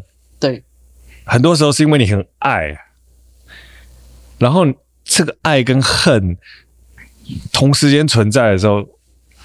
你会处在一个很纠结的状态，很复杂，他没有办法用理性的东西，很多时候没办法理性的去去去解决。是单一的，对对，它是很多的重的，只是哪个稍微比较大一些。对啊，你看说这个这个独居的人过世了，为什么他的家人都不来看他？哇，这过往可能有超级多的这个爱恨情仇，很多时候你如果真的去理解这些东西的时候，你真的也不知道说应该。没有什么应该要做什么比较好的这件事情，很多时候是这样。有些时候是他自己做的行为导致决定他最终的命运。是，你像我遇过很多这种家暴，跟你讲家暴，哦、好几个案子把家暴打到这全家都落跑跑光了。嗯，那只是说，然后一天到晚接到什么电话威胁，我一定要过来干掉你，怎么之类有的没的。好，然后最吊诡、最好笑的就是发现的原因之一，看怎么一个月没打来，怪怪的，嗯，走掉。哦，他一个月没有打电话去威胁他，所以你家人反而主动去关心，哎，就到底发生什么状况？发现已经变一滩泥在那边了。哎呀，所以事情都永远都有正反两面。为什么会这样结果？是因为你之前做了什么事？为什么我们对家人还有思念？是因为我们对他过往的一些爱还存在。虽然有一些做不对。这之前一些情感的记忆还是存在的。嗯，哎呦，爱需要学习啊！Thank you。姐，谢谢卢拉拉，谢谢卢拉拉。我觉得我 hold 不住了，我不能再录下去。再见。他不。